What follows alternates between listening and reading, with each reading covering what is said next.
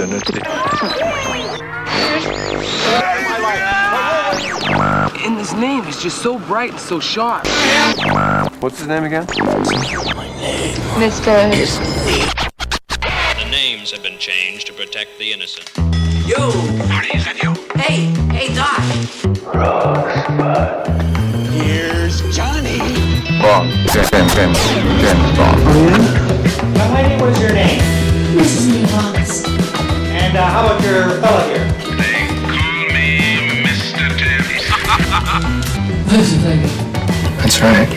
Mr. Henderson. Sharp little guy. I'm Rock Landers.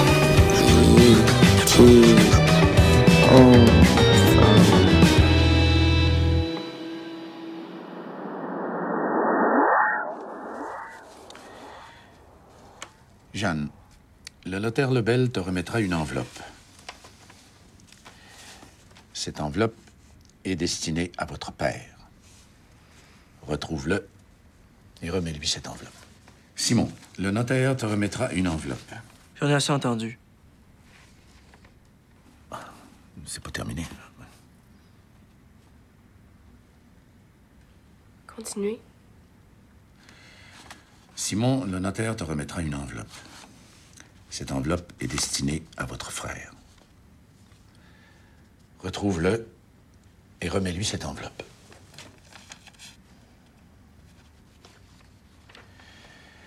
Lorsque ces enveloppes auront été remises à leur destinataire, une lettre vous sera donnée. Le silence sera brisé, une promesse tenue, et une pierre pourra être posée sur ma tombe et mon nom sur la pierre, gravé au soleil.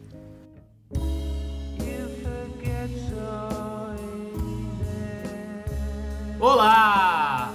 Esse é o Cinefilia e Companhia. Meu nome é Hugo Harris, eu tô aqui falando diretamente de São Paulo e tô aqui com meu colega Henrique Pires, falando direto de Sorocaba. Fala, Ricão! Fala turminha, tudo bem? Beleza, Hugão? Beleza.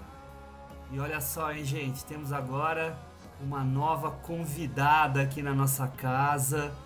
Bem-vinda, Lívia Duclerc, cineasta, diretamente de Atibaia. Olá, olá, Lívia. Olá, boa noite. Estou muito feliz com o convite, muito empolgada com o nosso papo hoje, viu? Legal, Lívia, obrigado por ter vindo, obrigado por ter se disposto aqui a, a, não vou dizer perder nem gastar, mas investir o seu tempo aqui com a gente para um bom bate-papo, né?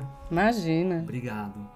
É, pessoal, a gente está aqui hoje para falar de um filme que eu particularmente tenho perturbado aqui os meus colegas do Cinefilia para que eles assistissem. Então consegui enfim encaixar esse filme que eu adoro chamado Incêndios do Denis Villeneuve. E aí a Lívia vai aqui participar desse bate-papo. Mas antes da gente começar, a gente sempre pede para os nossos novos convidados falarem um pouquinho deles, falar um pouquinho da relação deles com os filmes, para que o pessoal de casa tenha uma noção melhor de quem é essa voz aí que está falando do outro lado. Então, Lívia, é, fala pra gente, quem é você? Olha, eu vou falar que eu realmente não estava preparada para essa pergunta em específico, mas tudo bem. Mais difícil falar. Não sei que é mais difícil definir quem sou eu, que pode ser uma pergunta assim, que vai para um caminho totalmente filosófico, ou a gente realmente começar a conversar desse filmaço que vocês trouxeram para o nosso papo de hoje. Mas vamos tentar. Bom, é, hoje eu sou head de novos formatos e projetos no Porta dos Fundos. Vai fazer 10 meses ali no Porta. Antes disso, dentro do audiovisual, eu posso dizer que eu só não fiz som direto, viu? O resto eu já eu fiz tudo. Eu, na verdade, sou formada em publicidade e marketing e depois eu fui fazer um curso de cinema na IC.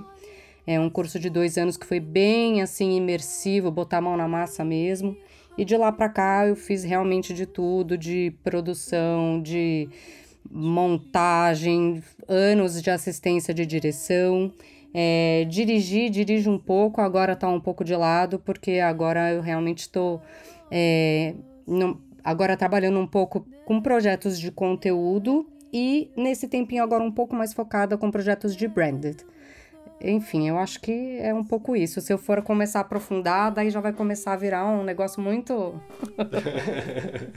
Mas, Lívia, fa fala um pouco para mim, só para eu, eu entender um pouquinho de você.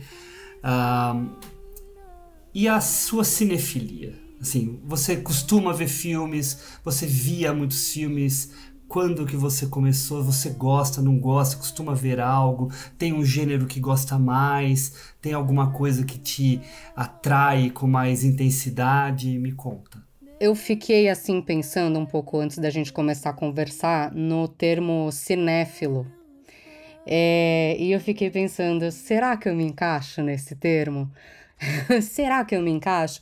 Porque é muito engraçado, apesar da gente trabalhar na área, é, cada um tem um jeito de se relacionar com aquilo que está assistindo, né?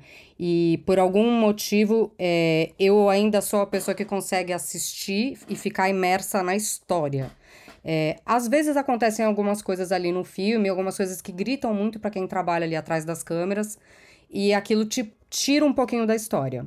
Se não tiver esse momento, a primeira vez que eu assisto o filme, eu tô totalmente imersa na história, ou tô irritada porque eu não tô gostando da história, mas eu acabo realmente conseguindo é, ter uma primeira leitura dessa forma. Eu lembro.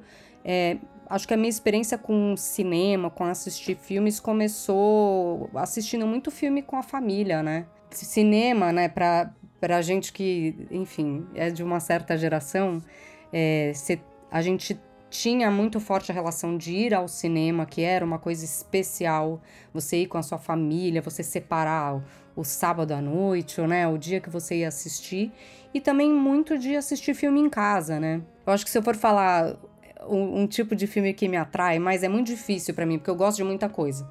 É, e eu assisto muita coisa, então acho que eu sou mais uma viciada em filmes e audiovisual e séries. Do, não sei se eu posso me, me chamar de cinéfila agora, porque claro eu sim. consumo tudo, eu assisto tudo, gente, eu assisto tudo, tudo, tudo.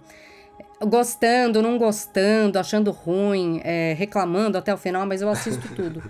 É, e eu tenho uma lembrança é, muito forte de começar a assistir filmes com o meu pai. E tem um gênero que eu gosto muito, é, que é. Eu gosto muito de assistir thriller também. Uh, mas eu acho que dentro de, de todas as coisas assim que eu assistia, o sci-fi mora no meu coração de algum jeito. E, inclusive, hum, isso olha. é. Tô, tô, me prolongando, assim, mas Fica assim, tem até alguns filmes que eu assisti. Que eu assisti criança, que mais velho eu fui descobrir.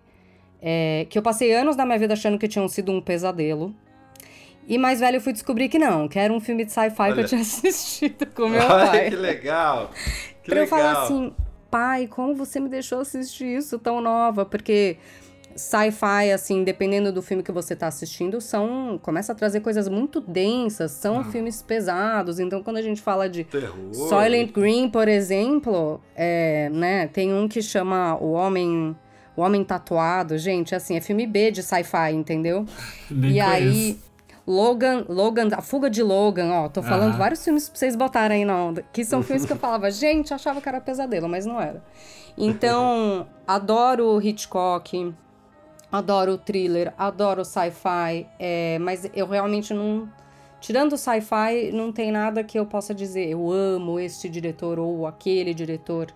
Eu meio que me apego muito no momento, o que, pra fazer um gancho, foi muito bom que vocês me convidaram aqui e aí eu de sopetão assisti o filme e ele tá assim, ó, na garganta, sabe? Foi boa essa experiência de assistir um filme que eu não conhecia é, e ter assistido ele aqui, o filme entre ontem e hoje. Então, eu posso falar que no momento esse é meu filme predileto, tá? Olha só. Legal. Olha só. Beleza, Lívia. Agora a gente já sabe mais um pouco de você, né?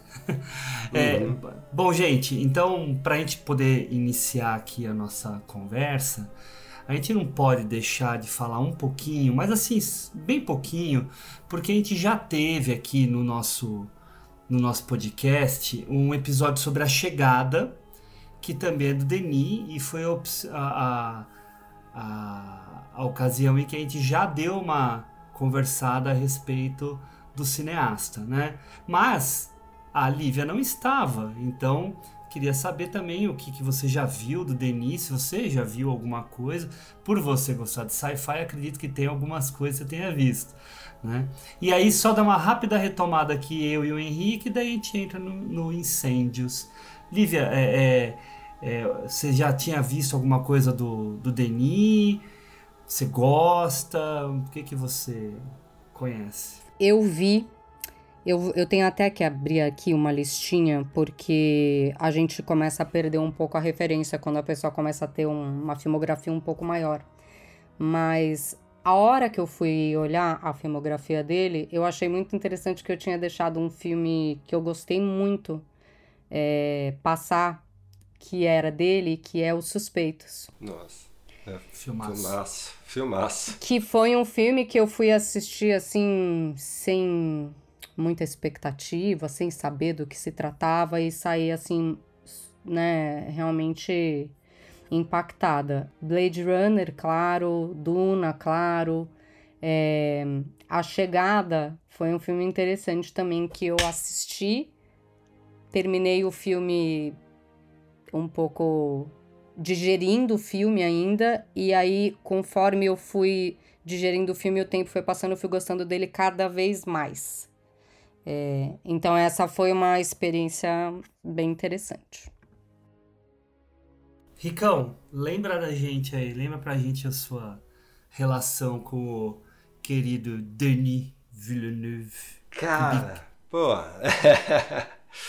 é o que né, a gente até comentou em off, né? Eu, eu acho o Villeneuve hoje um dos melhores diretores da atualidade, né? É, ele já tem, vamos dizer assim, bastante filmes, né? Assim, até pelo tempo aí que ele, que ele tem, né? No cenário. E eu posso dizer para você que a partir do Incêndios, que ainda eu não tinha visto, que é de 2010, o, o, o ou seja, o Polytechnic, né? Eu não vi, enfim, mas Incêndios que eu vi agora, né? É, para até Duna, eu posso dizer que todos os filmes dele são bons. Todos. Né? A gente fala aí de Suspeitos, O Homem Duplicado, Sicário, A Chegada, Blade Runner e Duna. É Blade Runner 2049, tá, gente? Eu fico é, espantado porque, veja, eu acho que o Villeneuve tem uma coisa que quando um, um cineasta realmente ele, ele passa da linha, como eu costumo dizer, né? é, ele imprime algo que é dele. Né? Ele tem uma estética, ele tem uma narrativa, ele tem uma proposta que é pessoal, que é íntima e que ele consegue transpor na tela. Ah, independente se vai um gênero aqui, outro ali, do que ele do que ele está fazendo. E Villeneuve é um desses diretores, né?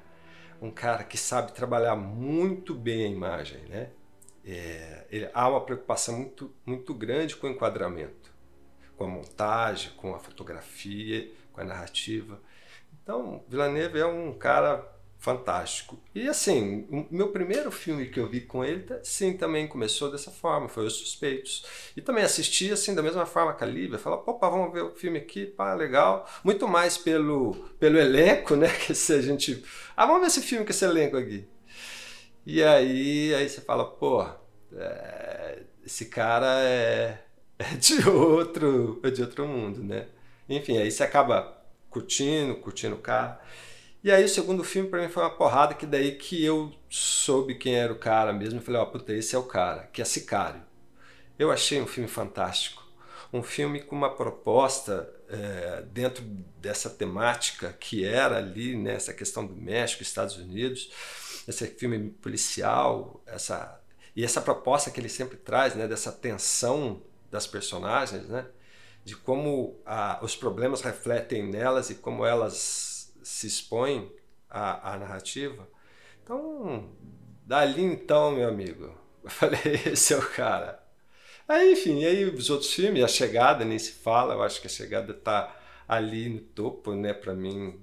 A gente acabou mesmo que fazer agora um episódio aí falando de, de ficção científica, né, enfim.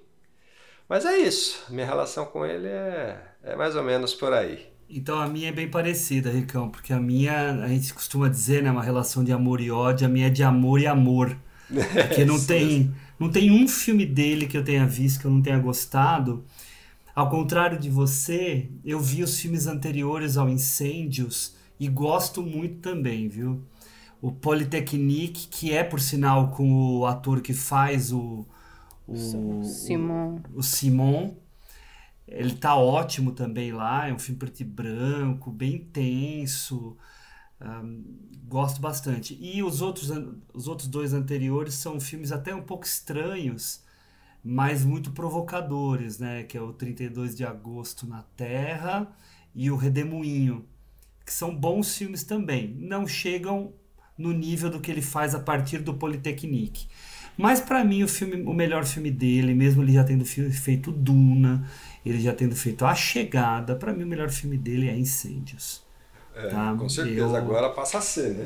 É, Até então é. não tinha assistido. Pois é, é porque o, o primeiro filme dele que eu vi foi esse, e eu lembro que assim que eu vi, né? Porque sempre me falavam do filme, falavam assim: ah, você já viu o filme daquele que tem as duas cartas? Assim, não, das duas cartas, que chato, né?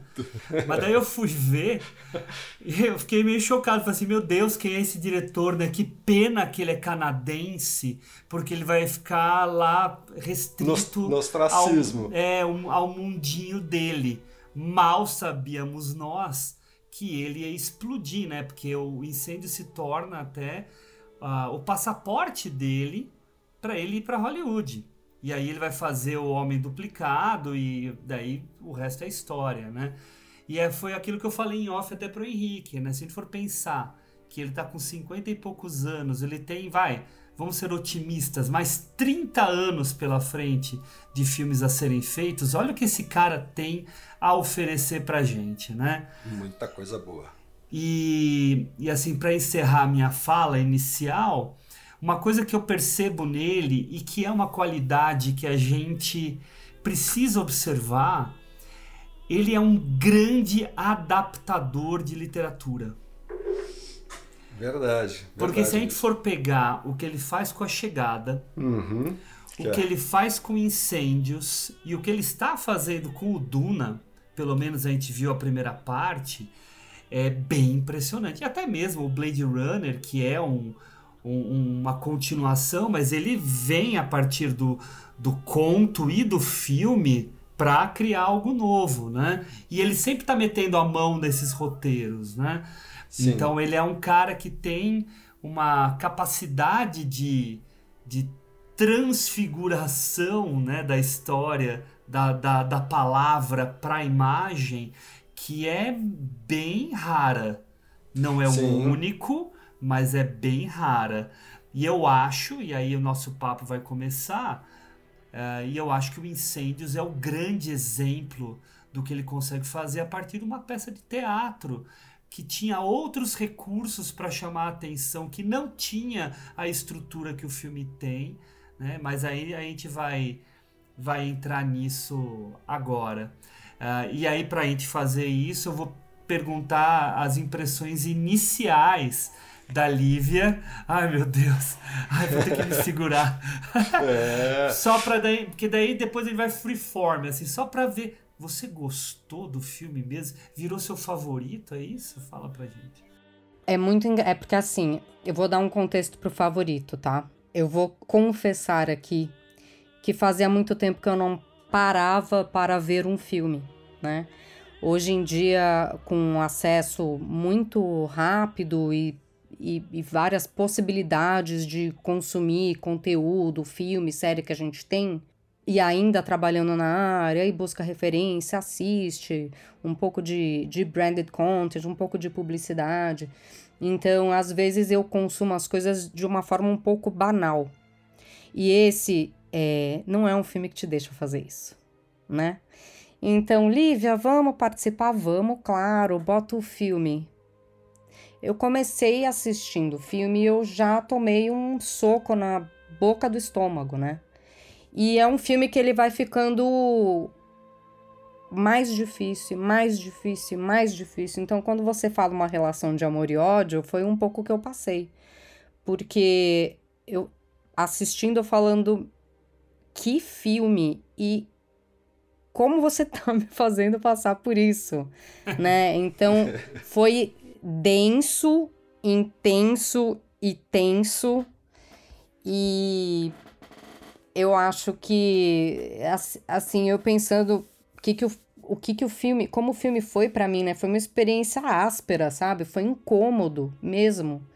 É, e eu acho que me impactou muito porque realmente me brecou, me fez assistir. Eu fico imaginando qual teria sido a experiência de assistir esse filme no cinema. Com certeza seria mais impactante ainda. Mas eu aqui ainda assistindo e e aí parando um pouco para respirar e assistindo já foi tão forte, né? Então é isso, eu tô assim o pouco tempo que eu tive depois foi de tentar digerir e, ir atrás de informação, de tentar juntar como alguém, de onde veio essa história, como chegamos nessa história, tem um, qual é a realidade nela, porque é um filme que você sabe que ele é ficção e veio de uma peça, mas ele é real, né? Sim. O que está retratado ali é real. Sim. Então a minha experiência foi me, me trazer de volta ali para a humanidade e sair um pouco dessa rotina doida que a gente não para às vezes para avaliar e trazer de volta aquele papel do que é o cinema quando é um cinema que quer te trazer e te mostrar uma realidade importante, né, de ser falada, assim, de ser mostrada. Foi essa a minha experiência, foi forte. É, muito bem. Antes que, antes que aconteça algum acidente, uh, avisar o pessoal que, como sempre, o nosso episódio não vai segurar spoilers, tá? Então, se você não viu o filme, você Pare. tem que desligar agora, ver o filme, tá no Prime. Eu vi que tem no Prime. Sim, tá, né? tá, tá no Prime, né? Então, assiste o filme e depois volta para cá, porque assim, a gente não pode revelar coisas antes para você, porque perde toda essa intensidade da, da primeira experiência com o filme. As outras experiências com ele também são muito saborosas quando você já sabe tudo o que acontece, mas a primeira experiência é especial. Tá? Então não percam isso e depois volta para cá para ver o que a gente tem a falar, tá bom? Valeu, Lívia. Ricão. Imagina. Você, os dois aqui pela primeira vez vendo o filme Incêndios. Ai, ai, Hugão. Olha, minha, minhas palavras é, vai em direção às palavras da Lívia. É, como eu tinha comentado antes, né, é, eu comecei a, a, ver os filmes do Villeneuve é, a partir dos Suspeitos, né? E, enfim, né, vou até confessar com vocês aqui, Hugo, um grande amigo desde a época de faculdade e eu aí um desses aniversários, digamos assim, ele me presenteou com esse filme, né? Um, um Blu-ray desse filme. E tava esperando o momento para assistir. Juntando teia, né? Tava lá juntando teia. Desculpa, gente. É. e rapaz, olha, a experiência principal passa muito pelo que a Lívia falou. A Lívia falou é. uma coisa maravilhosa, né? Ele é intenso, ele é denso e ele é tenso. Tenso. Né? Isso aí. tenso, denso e intenso. É. Com certeza, acho que ela resumiu, né? Não precisa falar, né? Enfim. Mas olha, é, é óbvio que isso está aqui dentro de mim até agora mas é, é, foi interessante porque eu, eu conhecia. Tudo bem, a gente tem o Sicário, que também é um filme que tem uma pegada dramática e tal, mas e, é, em específico, Incêndios, pelo fato dele trabalhar algo, como a Lívia mesmo comentou, né, dessa, dessa ideia da, de uma realidade no Líbano, né, de um período, cara, como o Villeneuve é poderoso mesmo, né? Como ele é forte naquilo que ele propõe a mostrar para gente, naquilo que ele propõe como narrativa. E essa experiência se passa para mim também por aí, porque eu pude ver e perceber um lado que até então eu não tinha percebido nele. Tudo bem, a gente tem o Homem Duplicado que trabalha com uma outra ideia, mas enfim, que tem uma certa ali dramaticidade também, mas nada se compara aqui a Incêndios, de todos os outros filmes que estão acima, né, de forma cronológica. E, e isso, cara, me fez admirar mais ainda, né, o, o Villeneuve. E voltando ao filme, me mostrou o quanto esse filme tem um poder de um documentário, né? Ele tem ali uma, uma, uma vertente, uma ideia que nos põe de forma documental, né? às vezes em certos momentos, mesmo sendo uma peça que trabalha uma realidade que depois sofre uma adaptação para o cinema, né?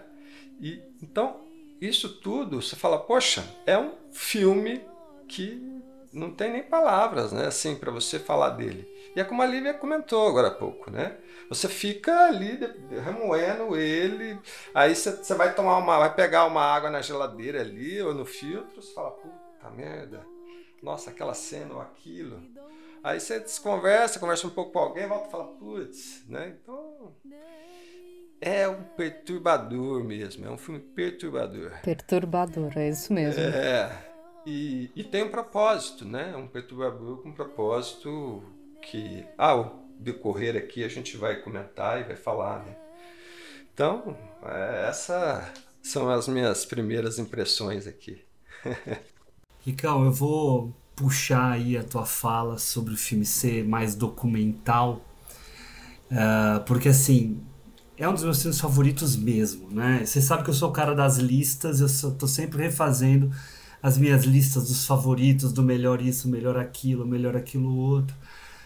E uh, esse filme tem uma qualidade que eu já mencionei aqui em outros episódios, que a mim atrai bastante, que é a discussão sobre questões humanitárias, né? Então, questão humanitária, seja ela social, política, econômica, que é o que configura aquilo que a gente chama de docudrama.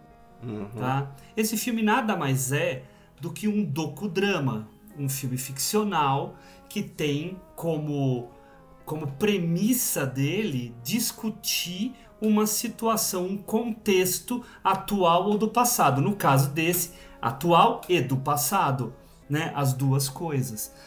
Um, e isso me atrai muito, assim, tanto que eu vou começar a estudar isso, viu? Eu decidi há um tempo atrás, há algumas semanas, né, eu tinha que decidir um recorte, né, para as minhas pesquisas, e eu vou começar a estudar essa relação mesmo entre pautas humanitárias e cinema, né? Legal. Mas enfim, e esse daí é um filme que está na mira, né? E aí o que, que é interessante? Você mencionou o Líbano, né?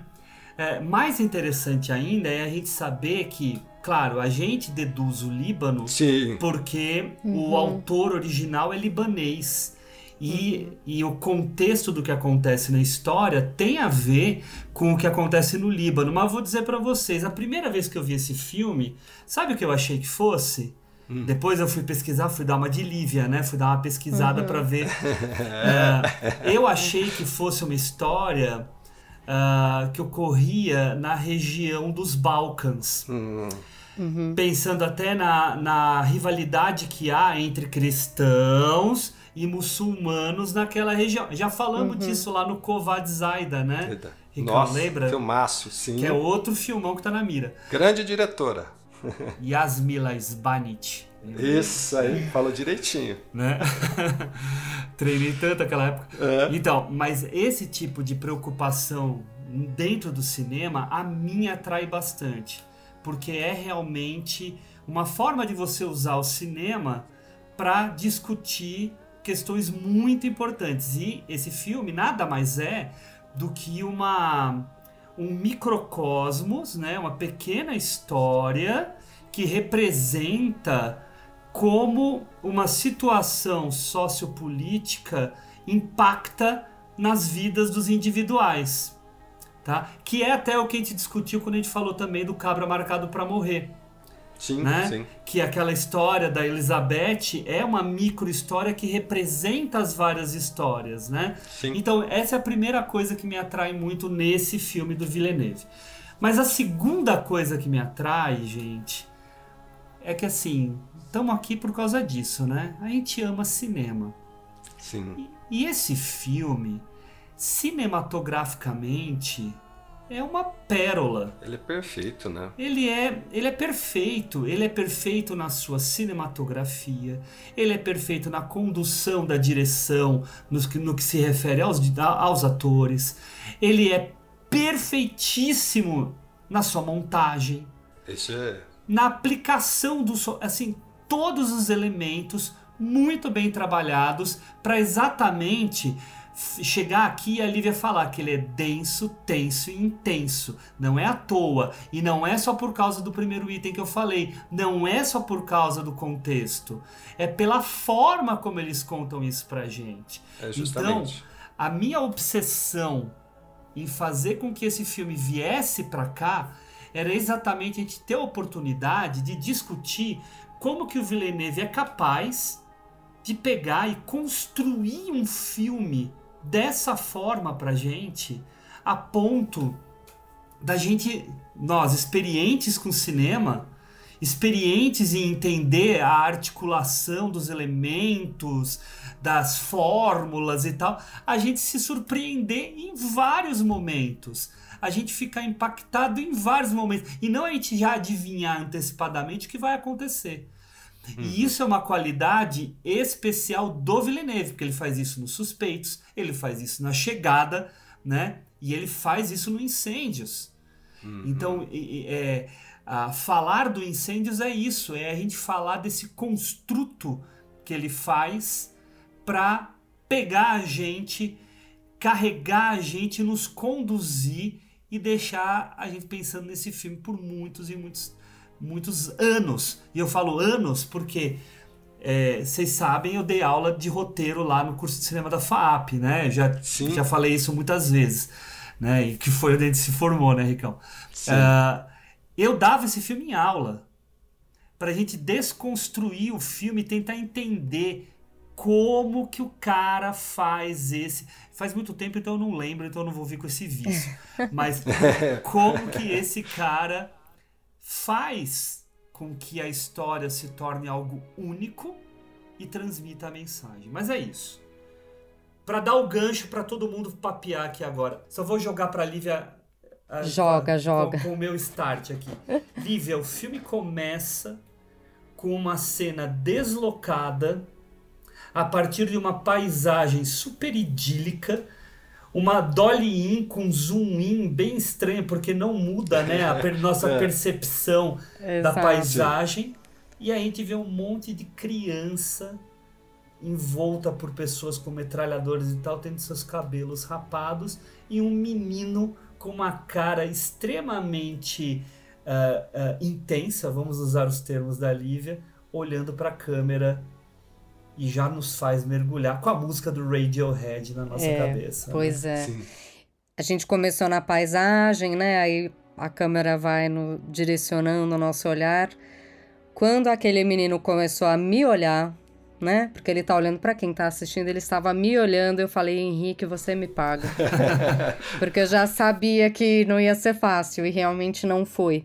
E aí, depois nessa rápida jornada de sair atrás de um pouco de informação, porque eu fiquei curiosa de né, saber quem era o diretor, tentar entender qual foi a conexão, como, essa, como ele decidiu contar essa história, de onde veio essa história, descobri que foi de uma peça.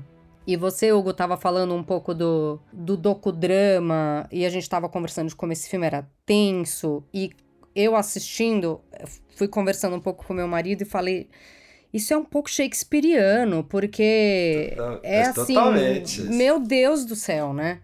E, e aí eu consegui, fui puxar uma coisa, assim, tentar achar algum, alguma coisa, uma entrevista rápida que eu pudesse ouvir o diretor falando um pouco, né? Das impressões, do que, que ele quis trabalhar e é, ele, ele cita numa entrevista que a ideia do escritor da peça era fazer, na verdade, era tentar, como se fosse reinventar uma tragédia grega com alguns elementos de história de detetive e um thriller. E eu falei, ah, realmente, conseguiu. E o mais interessante ainda é como eu entendo que o Villeneuve consegue pegar essa obra de um escritor de peça que virou e falou: Ok, pode pegar e pode trabalhar em cima dela. Parece que ele falou alguma coisa do gênero: Eu sofri muito escrevendo isso, agora é seu. Agora o sofrimento é seu, que nem o sofrimento foi nosso a hora que a gente decidiu assistir esse filme, porque é duro de encarar. E então, quando ele pegou isso para escrever, o que eu achei interessante, também não quero adiantar muito no papo, mas é como ele conseguiu colocar coisas que são da experiência dele. Primeiro, o fato dele ter falado nessa entrevista que essa cena inicial, inclusive essa foi um pouco a minha sensação, eu não sei a de vocês, tá? É, quando eu falo que às vezes que eu fico muito mais presa na história do que enquanto eu tô assistindo já ver o, o o Dolly Zoom do Hitchcock que tava lá, parecia que era, isso é um zoom, isso é um quê, mas tá devagar, não tô entendendo, a gente fica, né? Isso me pegou um pouco. E, as, e os momentos que me pegaram, eu entendo que eles foram muito trabalhados na cabeça do diretor, de entender como ele queria impactar. E para mim, o filme começa de um jeito e aí a gente entra na história. E fez todo sentido quando eu vi numa entrevista ele falando que o filme começar dessa forma e a gente tem uma câmera que está mais ali em movimento, levando, ela está direcionando um pouco mais do que ela faz em outros momentos que parecem mais documentais. Sim. Isso tem uma intenção. E a intenção, é, inclusive de ser uma coisa que parece como começar como um clipe musical, com uma música do Radiohead, ele defendeu isso como eu queria que as pessoas entendessem que eu estava mentindo. No sentido, essa é a minha leitura como um estrangeiro de um conflito que se passa e de uma história, de um repertório que eu não tenho a vivência. Aí eu falei, tá bom, você me ganhou. tá bom, Villeneuve mandou bem. É. Achei respeitoso. Eu achei primeiro corajoso ele fazer esse filme. E achei res muito respeitosa a forma que ele decidiu fazer e entrar na história, sabe? É, não. E Lívia, faz todo sentido o que você está falando aí, né? Porque foi uma coisa que eu pensei assim, né? Poxa, é, há uma particularidade em, em, aí nessa história entre essa questão de uma guerra santa, né, entre muçulmanos e cristãos e o quanto isso impacta, né, nessas pessoas, né? E o fato do Villeneuve não, né, vir de um país desenvolvido, sem conflito pela atualidade da vivência dele, digamos assim, né? Como, como lidar com isso, né? É, é, é não é que ele não tem autoridade para fazer um filme assim, mas ele não tem a vivência, né? Uhum. Mas ao mesmo tempo, essa, é, é, a experiência dele no cinema faz com que ele possa achar um caminho, uma forma para nos mostrar. E esse começo é realmente impactante vocês dois comentaram, né, um pouco antes e agora você, né, assim, essa coisa do, né, do Dolly in, do zoom, enfim, mas a, o olhar do menino para nós, né, é, é sentenciador, né, é, é do tipo, você quis vir, agora senta, que você não pode sair. Então, já ficou dito né? E, e, eu acho que faz sentido ele dizer, né? Olha, eu estou mentindo, sim, mas eu acho que é como você mesmo falou, né? É uma história que eu quero contar, é uma história que eu quis fazer, mas eu não tenho essa autoridade. Mas mesmo assim eu fui lá e fiz. E é fantástico, né? É, e dali você vai para aquele homem ali, o notório, né? Como eles chamam ali, o, o é o tabelião, né? É, o tabelião. tabelião é, isso, é. é eu atrás descobri uma coisa que é o que linka. Quando a gente fala da amarração de roteiro, ó, o Hugo já tá sorrindo, eu acho que ele achou é. essa informação aí também. É.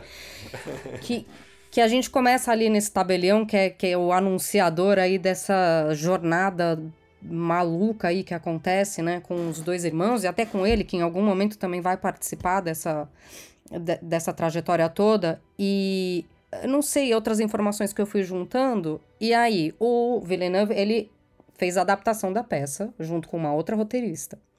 E uma das coisas que eu achei muito interessante que ele trouxe da sua experiência própria para costurar a narrativa como roteirista foi o fato do pai dele do tio terem sido ou são, não sei se, se, se o pai dele ainda é vivo, ou o tio também, mas serem, né, a profissão deles, tabelião. E é o jeito que ele amarrou a história. A história é toda amarrada em cima do qual é a informação que a gente tem, qual é o fato que a gente, de onde a gente pode partir, é, qual é a certidão de nascimento que a gente encontra, que tipo de informação que a gente tem. E é assim que a gente vai é, passeando, às vezes de um jeito, e o, e, o, e o personagem do tabelião, ele às vezes traz algumas frases que dizem isso, né? Até o próprio professor de matemática ali num momento, você não pode começar por uma variável desconhecida, Aí você fala, então por onde eu começo nessa história maluca? É. É, e muito interessante como essas coisas vão costurando, né? O, o diálogo que traz uma, uma, um ponto tão importante. Tem uma frase na metade do filme, mais ou menos, que é maravilhosa, que não é possível. O, o, o, o Villeneuve deve ter tirado de alguma conversa com o tio ou com o pai, que é aquela frase assim, que se houvesse notários uh, na época da Arca de Sim. Noé nenhuma dessas brigas aqui da região estaria acontecendo. Nossa, exatamente. Fantástico mesmo. Para você ver que era uma coisa que não fazia parte da peça original e costurou assim de uma um jeito tão fantástica. maravilhoso e até que eu ia só para terminar o que eu ia falar que às vezes parece até um pouco burocrático, mas que de uma certa forma traz um pouco de segurança numa jornada que você só Parece que quando vai. Eu tive uma sensação, às vezes, de um negócio meio do árvore do conhecimento do bem e do mal, sabe? Você uhum. quer saber? Você quer? Porque depois não tem volta, entendeu? É, e aí você vai andando. E o jeito que o filme é dividido com os, os letreiros e você vai entrando nos capítulos. Eu achei isso até uma forma um pouco até pragmática, né? Uhum, que vai sim. ajudando a nortear onde a gente está acompanhando essa jornada que às vezes parece de um, parece de outro, né?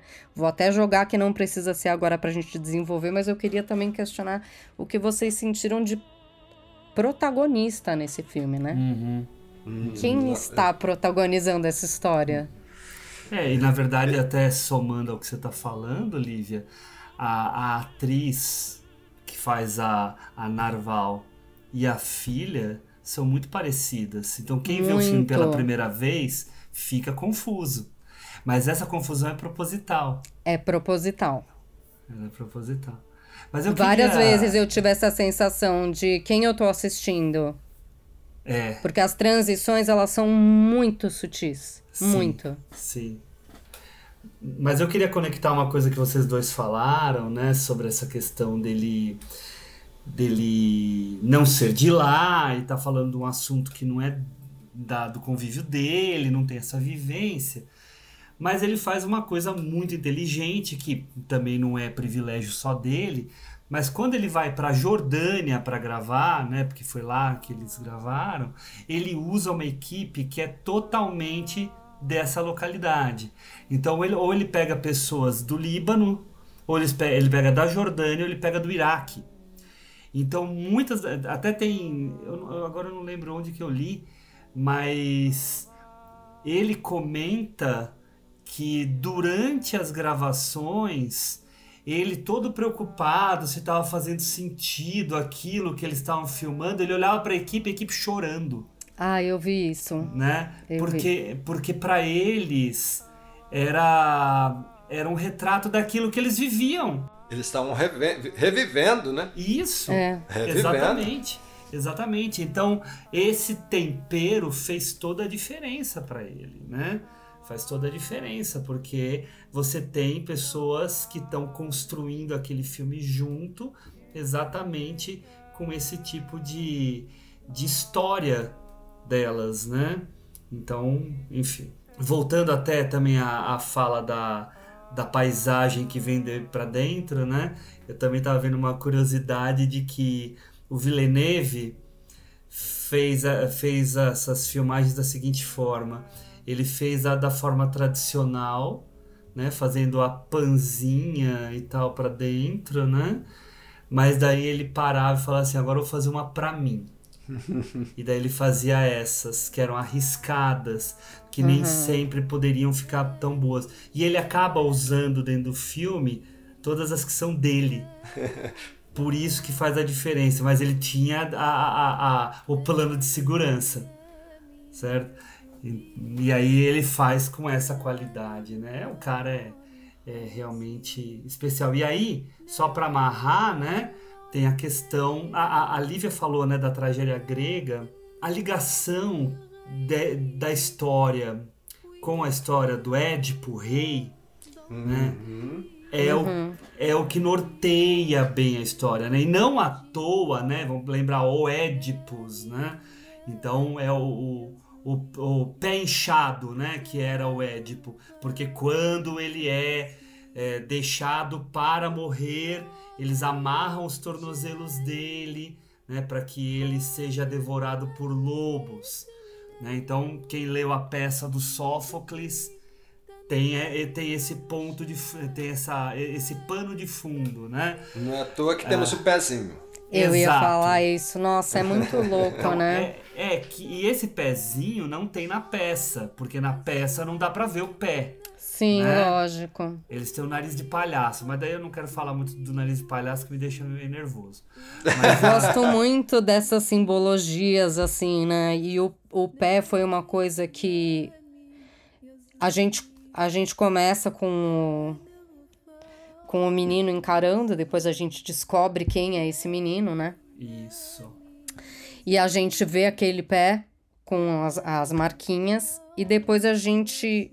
Eu não sei como foi a experiência de vocês, mas quando eu vi a, a marquinha ali no, no pé do neném, eu fiquei, será que isso é uma coisa que se faz? Ou será que isso é está acontecendo com este personagem? Eu ainda fiquei na dúvida. Não sei como É, foi com vocês. Mas eu acho que esse quebra-cabeças é, é- ele acontece mesmo. Eu, particularmente, eu, eu fui diferente. Falei assim, "Ah, é esse menino. Você Mas já- olha, é, já, mas assim, sabe que é uma coisa muito louca, Lívia? É, a gente tem a sensação de que esse pezinho tá o tempo todo no filme. E é aquela famosa frase do menos é mais. Ele só aparece quatro vezes. Só, isso que eu ia falar, ele bem É, pouquinho. Ele aparece no, começo. No orfanato, começo, olha o que tá fazendo. Na hora que faz o pezinho, Isso. daí na hora que ele tá atirando nos meninos, né? Que ele tá, que Sim. tá no closezinho, e na E piscina. no final da piscina. São só essas quatro vezes, mas é o que precisa. Não Mas precisa olha, mais. É, e é interessante, porque. E aí a gente pode perguntar, mas o porquê, né? Como a Lívia falou, dessas marquinhas? Se faz ou não faz? Sim, não faz. Mas olha, ela acaba de fazer a marquinha. O que, que a mulher faz? Que eu achei fantástico. Ela pega, leva o bebê para ela. Mostra A, pra a ela. avó leva pra. pra- É, é, leva para ela, pra, pra mãe, né? A avó leva pra mãe. E quando ela pega, ela fala que ama e tudo, mas que ela vai é, lutar por ele. Então, a avó tá dando a dica para ela que aquela marquinha um dia vai poder fazer com que ela busque o filho. Ela vai reconhecer. E ali ela faz a promessa, né? Isso. É, justamente. Entendeu? Eu acho Olha, é- é interessante muito como eles amarraram isso. É, ele justamente. ficou marcado e ficou marcado assim. Marcado do quê? Marcado da guerra, marcado de uma infância difícil, marcado, né? pela violência da- dos irmãos, eh, dessa tradição. E é interessante essa perspectiva porque perceba que é, é- é justamente a partir do momento de, ah, de uma questão tradicional, né, de uma guerra santa, que vai afligir exclusivamente e vai mudar totalmente a trajetória dessa personagem. Uhum. E, e isso vai influenciar diretamente tudo que está à volta. É uma coisa que, que é uma bola de neve. Mas isso é uma coisa muito legal pra gente pensar, porque vamos fazer um exercício, né? Pra quem já viu o filme, né? E pra pra vocês. Espero que o pessoal agora tenha fugido, porque a gente vai começar a spoilear o negócio aqui. É, gostei. Ah, pessoal, tenta enxergar essa história da perspectiva do Nihad, ou do Abutarek. Ele vive uma. Ele é um monstro, tá? Ele faz o que faz, mas ele é uma vítima de uma grande tragédia. De uma grande. tra- Ele é o, É- ele é o Édipo. Ele é o Édipo, né? Então, é, o filme terminar com ele no, no No, túmulo da mãe No túmulo da mãe. E aí vamos brincar, né? Antes de se cegar e vagar pelo, pelo mundo, né? Como Uhum. o Édipo faz, quando ele descobre que ele fez o que ele fez, né? Ah, a vida desse menino, e aí eu volto para aquilo que eu falei no começo, né? De como as vidas são afetadas pela guerra, né? A vida Justamente. desse menino é um- um- uma montanha russa de, de situações terrível, porque ele começa cristão, vira muçulmano. Não, vou nem dizer que ele vira, né? Ele, ele, ade, ele adere aos muçulmanos e depois ele volta para os cristãos para se tornar o torturador e estuprador da própria mãe e pai dos filhos dela. né? Olha que coisa terrível, que, que, que. Aí eu vou emprestar o que a Lívia falou. Que tragédia shakespeariana. Tudo bem, é grega, mas é bem shakespeariana. Mas a gente também. sabe que o Shakespeare também se baseou Bebe muito, lá, né? né? Na tragédia grega. Claro. Então é, é, é terrível a gente pensar na- no que aconteceu com esse menino que depois virou esse adulto monstruoso, construído pela monstruosidade do contexto em que ele estava. Né? Olha o que produz. Eu, eu acho que é mais ou menos isso também, né? Olha o que produz. Por isso que eu falo também que eu achei o filme tão corajoso. Porque ele fica te colocando, de certa forma. Eu acho que a gente vai trocar. A gente vai ali, né? No passado, presente, a irmã na busca, depois vem o irmão. é, ou a gente conhecendo o que foi a jornada da mãe, né? Mas a gente vai um pouco trocando de ponto de vista, exercitando o ponto de vista de personagens diferentes. E eu achei muito corajoso a gente também ser colocado para olhar do ponto de vista dele. Porque uma coisa que me marcou é, foi quando ele recebe finalmente as duas cartas e ele abre. Vocês lembram qual foi a reação dele? Foi atrás deles, né? É, Sair correndo atrás deles. Uhum. E aí, aquilo falou. Nossa, porque a gente começa assistindo o filme com um rosto que totalmente perdeu ali a, a, a inocência e vai caminhando para uma desumanidade, né? É justamente, é isso aí. Esse subproduto, né? E aí, quando a gente chega nesse final e ele tem essa reação automática de correr atrás, né, dos, dos filhos, é, é muito é muito maluco ver Não, isso é, dessa é forma, né? emocionante mesmo. É, É. emocionante. É uma emoção maluca, né? Como você falou, mas é. Você fica. Você, você se coloca mesmo no lugar dele. Você entende, né? Olha como. A, porque é, a- a- as peripécias do Nihad são construídas na nossa cabeça, na nossa cabeça também. A gente Sim. viu aquele menino nascer, Exato. né? Uhum.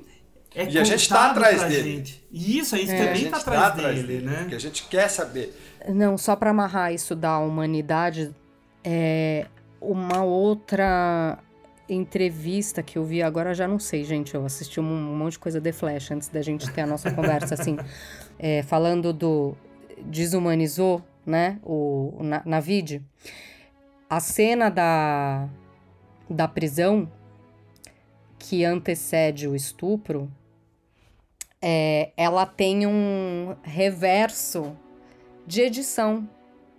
Então, quando ele começa a andar, ele circula, circula, e aí depois Isso. ele vai andando em direção. Ele se afasta e causa um estranhamento, mas eu, pelo menos, também fico mais imersa nos filmes. É, assisto dessa forma. Jamais teria me atentado que aquilo tinha sido um, um recurso de montagem. E que, para a defesa do, do diretor, foi isso. A partir daquele momento, ele perdeu toda a humanidade dele. Então, ele virou ali um monstro. Totalmente. Ali ele, ali ele foi pro fundo do poço mesmo, né? Mesmo, Literalmente. mesmo sem saber, né? É, mesmo sem mesmo saber. sem saber. Quer dizer, já Mas- tava fazendo coisa horrível, mas tava Sim, fazendo mais mas- horrível ainda. É, mas é, é, eu acho que é justamente, é, você falou, olha, você, é você chegar no fim do poço, né? Mas, gente, é, é, é, e, e assim, vamos pensar, né? Uma coisa que eu achei muito interessante, não sei se vocês perceberam isso ou não, é, ele poderia, a partir daquele momento que a menina, olha, agora eu vou saber quem era a minha mãe, né? E saber o meu passado, né? Meus antepassados, digamos assim. É, ele poderia ir, mesmo não sendo linear, ou seja, fazendo flashback, enfim. Mas olha que interessante. Toda vez que ela descobria algo que trazia, que, que era necessário trazer um problema, ele sempre antes, ele colocava isso antes. Ou seja, existe um problema, agora eu vou explicar. Existe um problema, existe agora outro problema e eu vou explicar. Então é interessante essa, essa, é, essa, essa forma como ele monta isso, porque eu tive uma experiência na qual é como se eu fosse é, é, é, os dois irmãos. É como se ele tentasse me colocar no mesmo caminho, porque eu não sei o que está acontecendo. Né? Eu vou estar descobrindo, igual eles vão estar descobrindo quem é a mãe deles. Então, isso era muito interessante. Né? Isso. Só uma hora que isso não acontece. Sim. Só tem um momento. Você está certo no que está falando. É, ele faz isso mesmo, né? Por isso que ele é um, um, um filme de investigação, como você Sim. tinha comentado, né? Só tem um momento que é o momento do nascimento deles, em que a Daí. gente vê primeiro o nascimento para depois ser revelado para eles que eles eram os gêmeos nascidos na prisão. A gente sabe na frente, verdade. É, é muito mais a forma de da gente, olha, agora você vai marcar com eles, né? Hum. Isso é muito legal, isso é, isso é muito interessante como proposta para essa ideia desse filme, né? Porque é isso que a gente falou, né? Como ele costura toda uma, a, a, como ele traz toda um, uma questão problemática, né? É, histórica para dentro de uma história na qual você tem personagens que vão representar tudo isso. E como a Lívia mesmo bem falou, o simbolismo que ele traz dentro dessa mitologia grega, é, shakespeariana, né, é muito bem trabalhada para a história. Uhum. E faz com que a gente fique e, e cada vez, a cada sequência, mais imerso nela mais porrada no estômago, é como se a gente tivesse mesmo ali dentro sendo torturado, né? e, e, uma coisa que eu gosto no filme, né, voltando ao termo do, do quebra-cabeças, é que ele embaralha as coisas, né? Então ele começa lá com a cena das crianças, daí tem a cena da piscina, né? quando, quando a mãe é encontrada pela Jane é, já meio catatônica, né? Daí no meio do filme tem lá as cenas do hospital e você vai entre elas são pingadinhas no meio dessa aventura dos irmãos e dos flashbacks para a mãe. Tá? Então a gente tem o flash forward, flashback e o tempo presente. E aí eu, eu vi isso no escutei hoje cedo um podcast falando do, do, do filme, né? Foi o único que eu encontrei americano e, e os caras falam uma coisa que é que é interessante da gente pensar que esse filme seria um grande devedor da estrutura do Poderoso Chefão 2. Uhum, uhum. Porque, né, porque o Poderoso Chefão 2, o que, que ele vai fazer? Né? Ele vai ficar é, ele vai fazer a gente correr duas linhas temporais, né? É verdade. Não é? Para você entender a, a linha subsequente. Né? Isso, exatamente. Então é, as duas são. Entender a parte é, é, interior né, dessa personagem, né? É, não, e, e, assim, a gente vai entender as duas como uma influencia na outra, e elas são ambas muito importantes, Sim. e elas não podem viver isoladas. Tá? Então, uh, até arrisco dizer que, assim, Poderoso Chefão 2 é uma obra-prima. Com certeza. Mas, né, dentro dessa proposta, o Incêndios funciona melhor ainda. Porque ele amarra muito mais. Não, faz sentido, tá. mas eu tá. acho que isso tem a ver, já que você levantou, é legal, justamente pelo fato da gente não saber nada. Uhum. Uhum. Né? O fato da gente não saber nada e como o Villeneuve nos coloca é, como espectador e ao mesmo tempo, uh, digamos, ator, atriz dentro do filme. Porque os mesmos sentimentos uh, que os atores uh, vão tendo né, durante a, a sua jornada em descobrir Uh, uh, e olha que interessante, né? Você vai descobrir a, a, a, jornada da mãe, mas o gatilho é o irmão, é o filho. Uhum. Né? Uhum. É o filho. É o, é, elas estão indo lá para. Ah, minha mãe, não, minha mãe é chata, né? Minha mãe é isso, essa pessoa isolada que não quer conversar com a gente, que não gosta da gente e tal. Mas ela vai porque ela quer saber do irmão e do pai. É. Né? É verdade. Que na realidade são a mesma pessoa. Né? E, e, e, e, como isso vai se dando através dessas pessoas que ela vai encontrando. Aí eu lembro um pouco do Cidadão Kane, porque o Cidadão Kane que vai, é, você vai descobrindo né, quem é ele através do depoimento das pessoas. Né? Mas, mas isso que você está falando é bem legal, Ricão, porque tudo, o filme não existiria se ela simplesmente tivesse escrito uma carta revelando tudo. Sim. Né?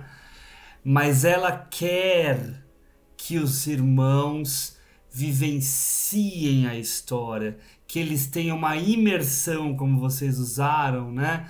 Uma imersão naquele mundo que eles foram até protegidos uhum. ao irem para o Canadá. É. Eles têm que descobrir por conta própria, por mais que demore. Não, ela esperou anos e anos e décadas e etc, né? Então eles têm que passar por essa jornada. Tá? E aí a gente passar junto, como você bem disse. É, e é legal você falar isso, porque é, me fez lembrar aqui de algo que eu queria falar aqui, né, que é interessante. Essa, essa questão da carta, do tabelião, né, que todo mundo fala, ah, mas isso aí é um recurso né, é, de roteiro para poder fazer a história ganhar. Não. Não. O fato dela fazer isso, na minha visão, não sei se vocês vão concordar ou não, mas o fato dela deixar as cartas e fazer com que eles vão, né, é, buscar a história deles, ela está protegendo eles. Porque seria muito. Imagina se, eles, se ela só escreve e eles vão ler aquilo, sem realmente saber o que foi o passado, sem vivenciar o passado. Talvez isso faça sentido com o que a Lívia falou lá atrás né, do Villeneuve ter falado, olha, eu não, eu, eu não, tenho, essa, eu não tenho essa vivência, uhum. mas eu tô aqui, mas as minhas personagens têm essa vivência. Né? Então, ou seja, elas vão passar por essa vivência. Então, de certa forma, elas estão descobrindo, através desse objetivo de buscar o irmão, a própria identidade da mãe antes de julgar a mãe pelo simples fato de não conhecer o passado. Então, isso é importante, porque faz pensar, né? A gente, a gente nasce, a gente não sabe qual é o passado do nosso pai, a gente tem uma referência dele, né? Dos nossos pais. Então, isso está muito presente na história. E eu acho que isso faz todo sentido, Hugo, com o que você falou sobre a questão política, né? É, é, é social, geográfica, digamos assim, do que é a história. Né? Então, nesse sentido, as cartas fazem todo o sentido. Uhum. Né? Não sei se vocês concordam ou não, mas enfim. Eu concordo, mas Lívia, fale. A minha primeira sensação foi discordar, mas é porque assim, ela não protegeu no sentido, depende do ponto de vista. Tem alguma, tem fala, acho que a fala do Simon que ele fala, algumas coisas é melhor a gente não não falar. Não saber. Uhum né? Porque ele tá relutante ali, uma grande parte do filme ele não quer saber. Inclusive tem uma cena super forte que ele fala que a, mãe morreu, então agora ele está em paz. E na sequência ele chuta o pneu do carro, quer dizer, não tá em paz nenhuma, né? Justamente. Mas tudo bem. É, mas assim, tá protegendo? Não sei. Porque é uma coisa assim, como é que você fala que ela, a mãe colocando essas duas cartas e fazendo com que eles embarquem nessa jornada, como você revelar uma história dessa e proteger. Ao mesmo tempo que, é, se é para revelar uma história dessa, ela não, não existe compreensão sem um contexto. E que eu acho que o contexto foi a jornada. E que tem umas Uhum. coisas, tem uma coisa muito forte que permeia o filme e que permeia as primeiras cenas ali. Está presente nas primeiras na primeira cena do. Não, primeira. Mas quando o tabelião, o tabelião vai contar, vai abrir para os dois filhos os desejos da mãe e que ela fala de aí eu vou quebrar o meu silêncio e ela tá falando em cartas então assim tem algumas coisas que as palavras não não dizem né então você vai realmente ter que passar por aquela experiência então eu acho que talvez seja isso é, é, como revelar uma coisa dessas se a pessoa não tem contexto se ela não faz ideia do que aquilo quer dizer. E quando você entra nessa jornada, refazendo os passos e sentindo na pele, às vezes, o que é isso, porque é, a, a Jane. É, Jane? É Jane. É, Jane. A Jane.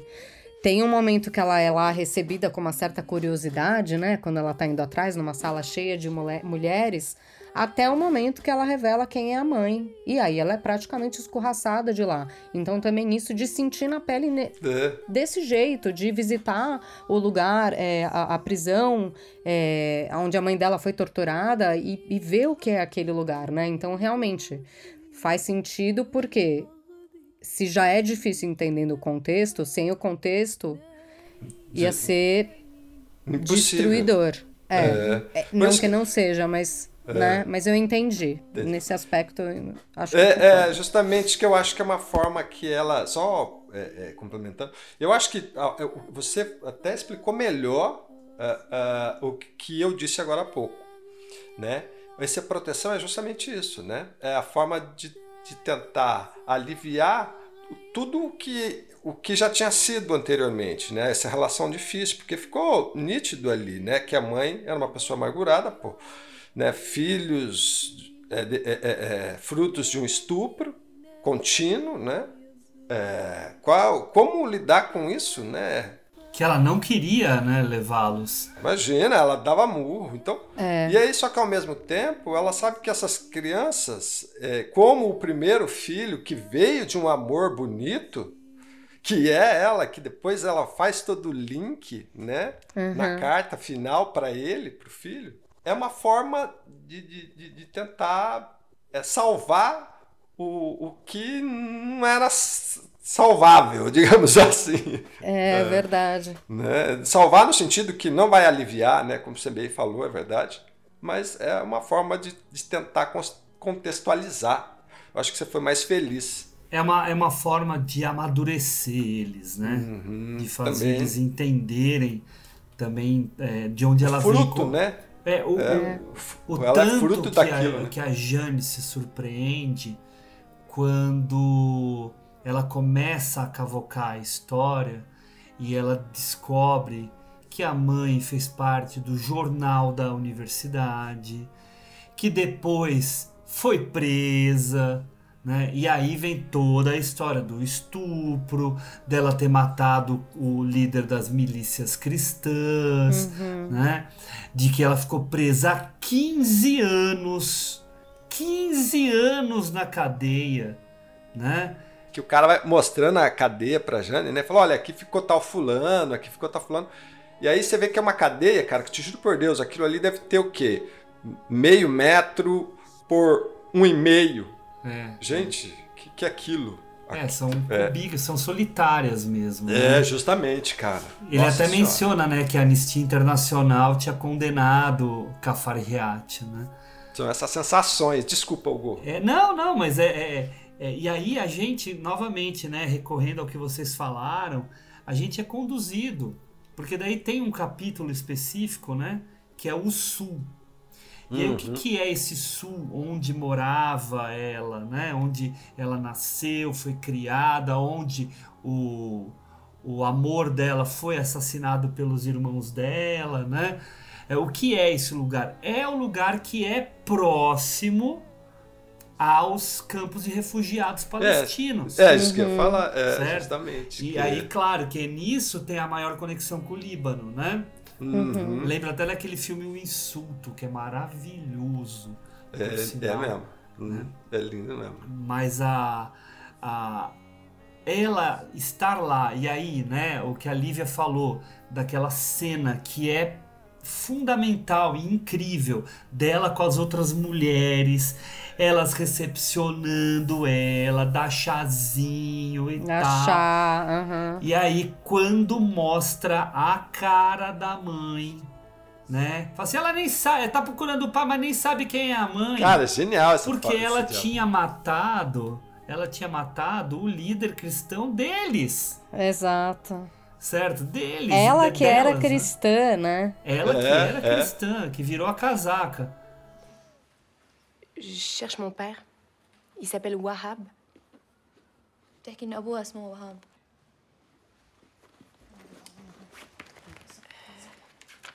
Ma mère s'appelle Nawal Marwan. اسم أمها نوال مروان Elle est née ici. قاعد تحكي إنه هي تعرف إنها انولدت هون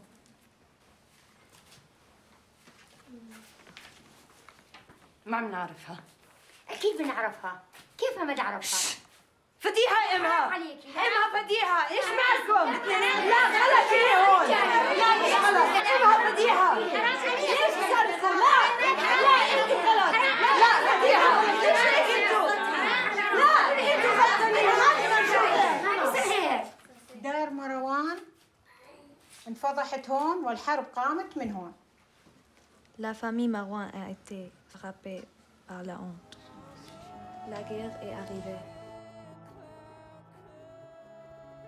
Tem esse jogo que é um retrato de novo da realidade, que tem uma frase quando ela tá no jornal ou tá na casa com a família, com a tia. Não, não, tá no jornal, tá no jornal. Que a mulher com quem ela tá conversando questiona, ela fala, mas vocês estão ali querendo ajudar os refugiados, mas você não é cristã? Ela fala, não, mas isso é sobre a paz, não importa a religião. Aí, É, justamente. uf, facadinha no estômago. E também É, justamente. tem e também me impactou muito que é assim a, a banalização do valor da vida, né? Totalmente. Quando você retrata esse tipo de situação e em todas as, em, em todos os momentos, se a gente pode falar assim, porque é no, na geração da vida, né? A gente tem ali o estupro, é, tem ali quando ela, quando, a- quando ela é nova e tá grávida, e daí fica grávida do refugiado, e aí o neném é tirado. É, Dela. Vai pro Nossa. orfanato. a- a- vai pro orfanato e assim, quando a gente tem aquela cena que é fortíssima, que depois é, que ela fica ajoelhada com o ônibus em chamas. Nossa, essa aí Atrás. pra mim é. Essa e assim, aquilo é banal, né? É tiro, tiro, tiro, a, a- a- mata todo mundo que tá lá, mata a mãe, a criança que sai, né, correndo, que de novo bota ali o, o, o, negócio da maternidade dela, como é mal resolvida, que ela tenta salvar a menina e não consegue, desesperador. E em, em todos esses momentos, e até no que é o. na cronologia, o que, sei lá, essa cronologia doida que eles costuraram, mas ela. Até na morte dela, né? Como ela quer ser enterrada.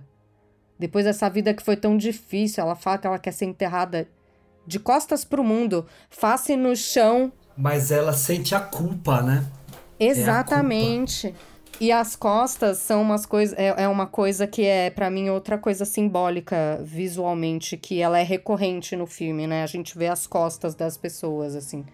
Foi uma coisa que me marcou, apareceu ali, me marcou um pouquinho, porque eu sempre busco um pouco de. É verdade. Quando começa a ser recorrente, eu com- começo a fazer esses links de simbologia, de certa forma me marca um pouco mais, assim. né? Tem, tem razão.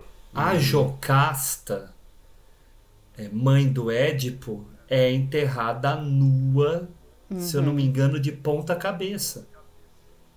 Certo? Justamente. Então, é a mesma coisa. Eles puxam de lá também. Mas vamos aproveitar que a Lívia falou dessa cena do ônibus.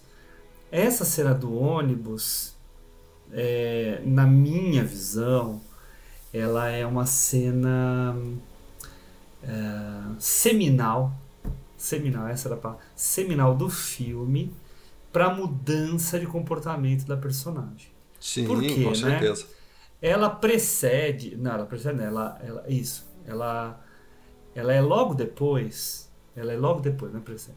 Ela é logo depois dela ter visto o orfanato, O orfanato. Destruído. Justamente. E assim, a dúvida se morreu o filho dela. Né? Não encontrou nada lá, mas ela não sabe, só fica sabendo que quem matou, que quem se incendiou foi a milícia muçulmana. Muçulmana. Mas no ônibus, lá escondendo o fato de ser é, cristã, porque ela estava numa região islâmica, Uhum. né? Aí eles são parados pela milícia cristã, que matam geral, né? Uhum. Daí a banalidade né, da vida, como você mencionou, dá um tiro na cabeça do motorista, metralha o ônibus, joga gasolina, bota fogo, só ela sobrevive porque diz que é cristã. Uhum. E Eu aí aquele simbólico. fogo. é, então, o fogo é muito simbólico, tem, tem a ver com o nome do filme, mas assim, claro, não é só esse incêndio que acontece na vida dela, Uhum. né? Mas ele é o grande momento de transformação. É a hora que ela vai, como eu brinquei aqui, virar a casaca e ir atrás do Chancedine lá pra ah, se vingar. Porque eu acho, daí queria ver a opinião de vocês, que ela ah, cria um paralelismo entre o que acontece com aquela menina e o que acontece com o filho dela, que ela não sabe que fim levou. É, Tá. com certeza. Então ela, é- eu acho que ela absorve isso e quer a vingança, né?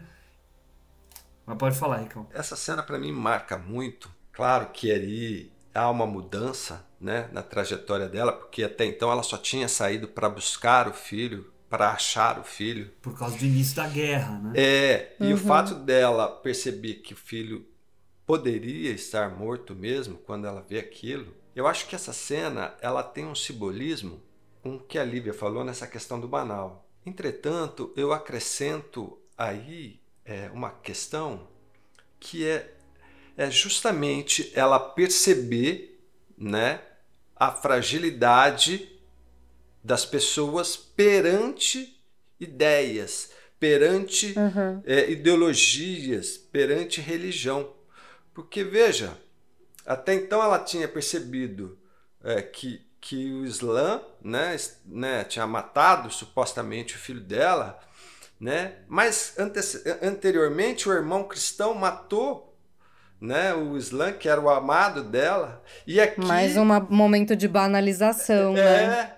E aqui, mais uma vez, agora, de forma é, é, crua e nua, eu acho que isso é muito importante, a forma como ele narra isso, o, o Villeneuve, a forma como ele propõe para nós, né? A ver o assassinato de dentro do ônibus, né? Isso é, é do motorista, isso é importante porque é, tenta transmitir o olhar dela ao ver aquela cena. E aí ver ele estraçalhar o ônibus e ver aquelas pessoas todas inocentes, pais, mães, irmãos, tias, serem aniquiladas por simplesmente haver uma discordância religiosa.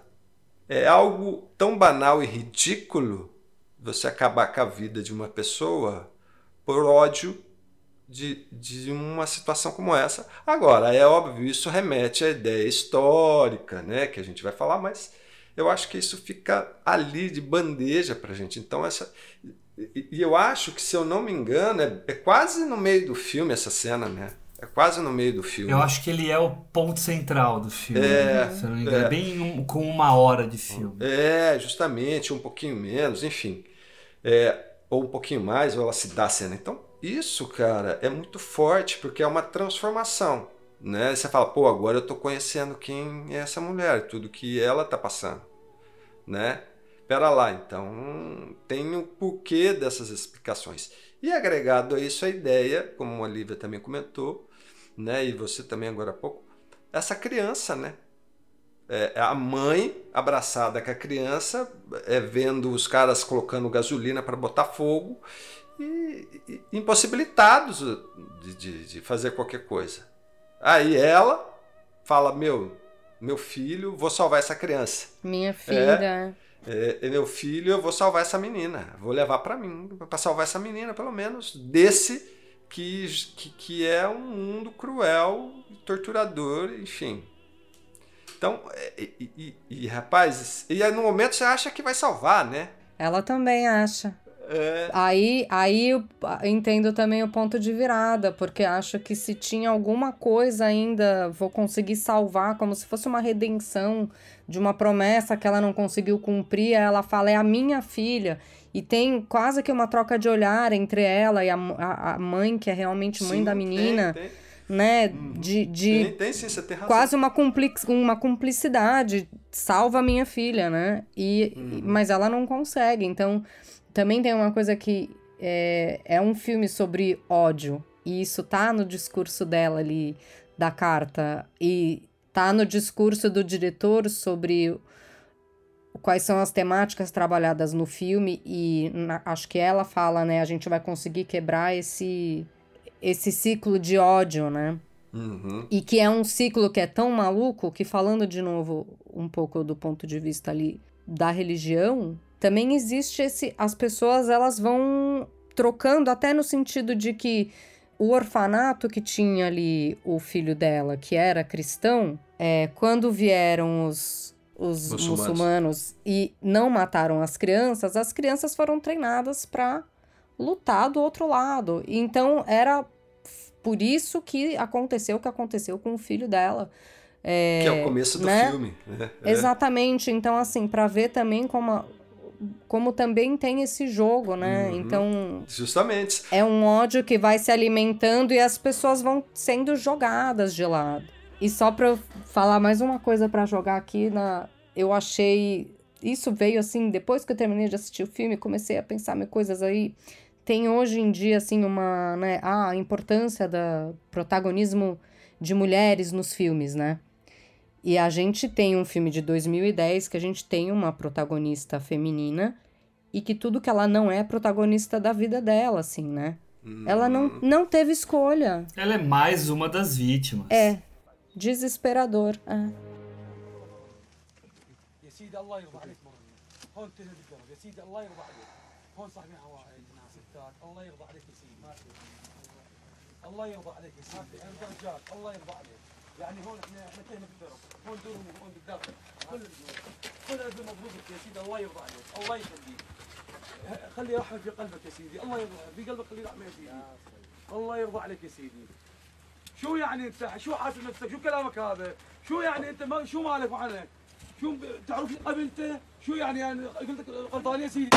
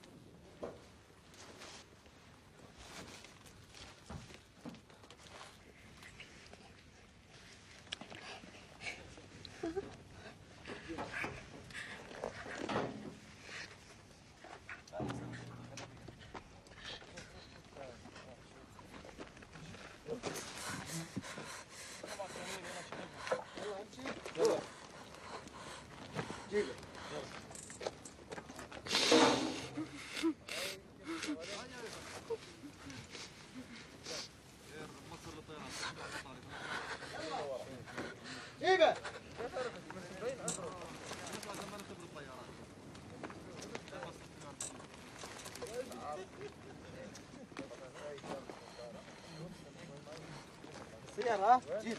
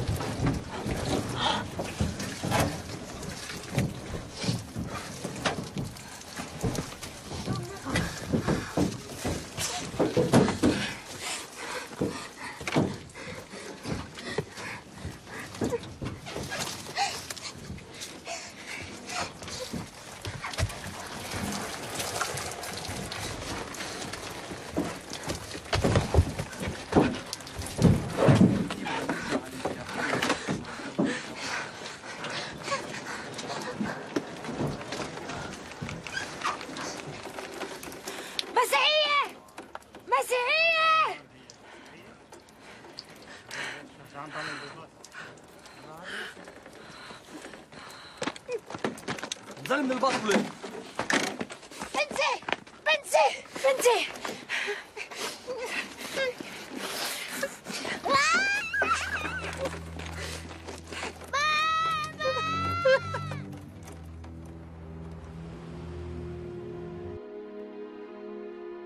A personagem da Narval, ela está imersa num contexto que um, conduz a vida dela por completo, né? Então é, É. o que a Lívia estava falando, né? A, a única decisão que ela toma é quando ela procura o Chancedine, Uhum. certo? Um único momento. De Que é resto, quando ela vira, né? Ela fala, ela toma a decisão de virar, né? isso. Agora, os filhos, é, eu fico imaginando o que foi crescer, né, com uma mãe ausente que não revela a história dela, né, e que deixa eles meio a, a Deus dará. Tanto é que quem, a, a- mulher do Notório que fica meio cuidando deles, né? Pelo menos fica meio. é, Fica subentendido, né? É, é. E pelo que eu vi aqui na. na- eu, eu tenho a peça aqui em casa, né? Do. Do. do Eu vou até filme. mandar uma foto. É, mandei. Mandei, mas ainda não li. Mas eu tava lendo a introdução em que o escritor, né, o, o autor fala um pouco da experiência e tudo dá leva a crer que o personagem do Simon é muito mais presente do que ele é na Na peça ele é mais presente do É, que no filme. ele ah, é. interessante. Ele é mais presente. Só que isso o, o Villeneuve puxa, né, para trás, deixando a Jeanne mais presente, por, até por ser matemática, né? Que tem essa história do ah, é, quer resolver o problema, quer te- é, resolver a equação, né? Tem tudo. é, Até eu tava lendo, não, não me aprofundei, fiquei com preguiça, mas ah, um dos, dos problemas que eles mencionam no começo do filme, problemas matemáticos, é exatamente um dos problemas que o 1 mais 1 é igual a 1. É, Ah. E faz, faz todo sentido no filme depois, né? Então filme. ele faz essa piscadela. Uhum. Mas ah, eles são mais livres. Mas ao mesmo tempo, e aí eu entro na resposta né, do que você me perguntou, quando eles vão para o Oriente Médio, eles percebem que na verdade eles não são tão livres assim. Uhum. Né? Uhum. Eles percebem que a história deles não é bem essa de uma mãe. É, tem muito a ver com o que você estava falando antes, né, Henrique? De que a gente só conhece a história a partir do momento que a gente nasce, né? Justamente. Mas de onde eles de fato vieram, né? O que, que poderia ter sido deles? A gente sabe, mas isso não é dito a eles, que era para eles terem sido assassinados. Sim, né? sim. Era para ter É. acontecido. co- ah, Olha que loucura isso, né? Vamos voltar pro Édipo Rei, né? No Édipo Rei, o Édipo é colocado no alto de uma colina, amarrado para ele ser devorado por lobos. Ele não é devorado porque um funcionário vai lá, pega ele e leva ele para Corinto, né? Leva ele para lá e ele acaba se tornando filho adotivo do rei de Corinto, né? Para depois voltar para Tebas. Ah, aqui no filme a gente tem uma, uma cisão dessa figura do Édipo, porque o, o, o Abutarek é aquele que comete o incesto, que faz a coisa errada, tarará, tarará, Uhum. né? Mas quem quase é morto, mas é resgatado e poupado são os gêmeos. Hum, né? interessante. né? Então eh, tem essa divisãozinha, né? Eh, e isso é acaba sendo interessante porque existe aqui um- uma redenção deles a partir do momento em que eles eh, descobrem essa, esse passado deles, porque eles vão eles vão eh, valorizar mais a história não apenas da mãe, mas de tudo que veio antes, né? Deles mesmo, né? Do, do, do, do percurso deles, não desde que eles têm consciência, mas também anterior a isso. me enrolei um pouco, mas é mais ou menos o que voou na minha cabeça aqui. Não, não. Deu super pra entender aqui. Eu fiquei tentando lembrar, não sei se vocês têm essa imagem na cabeça. Quando ele vai no final do filme é, visitar o túmulo da mãe, o túmulo já, o túmulo está com uma lápide? Tá com uma Tá, lápide tá, e tá com com o uma nome lápide. dela. É, E com e o com o nome dela. Tá, tá, tá. É, é. E- e com o nome Então dela. tem uma passagem de tempo aí também. né? Uhum. Tem, tem. E, e- e- isso que vocês comentaram agora há pouco, né, que a gente está falando, né, é é interessante que a gente esse seria praticamente dois plot twists, né, é, Uhum. porque a gente e- eles descobrem que não são filho de um pai lá que eles supostamente imaginaram, mas eles são frutos de um estupro, de um torturador. Aham. Né? Ah, esse, eu sou filho de um torturador. Puta que pariu. E aí, ao mesmo tempo, esse torturador passa a ser tio e pai deles. Uhum. Por isso que. Tio não, né, irmão? É, É, é irmão. irmão, desculpa. Irmão, Uhum. falei tio, Irmão mas irmão, pai. desculpa. Irmão e pai. Mas isso vem aos poucos, né? É, então, É. mas é, é- é muito interessante porque quando ele- a gente tem o último plot twist, digamos assim, que é quando eles descobrem, né, que ele sabe que o irmão que ele procura é o pai dele, cara, a hora que a, que a irmã vai saber, que a Jenny vai saber, aquela expressão dela tão simples, singela, de temor e de angústia, cara, aquilo me, me deu uma me deu uma porrada no sentido de tipo é, sentir o que eles sentiram ali, mais ou menos isso, né? Não sei se eu posso dizer. O som que ela emite é um som completamente irreal, mas que casa. Casa, é isso que eu tô falando, é, é fantástico isso, cara. Ali foi um, ali é uma genialidade, do- que isso que eu digo, uma sim- simples, singelo, mas porra, é uma porrada assim que você fala, caraca, mano, é verdadeiro, entende?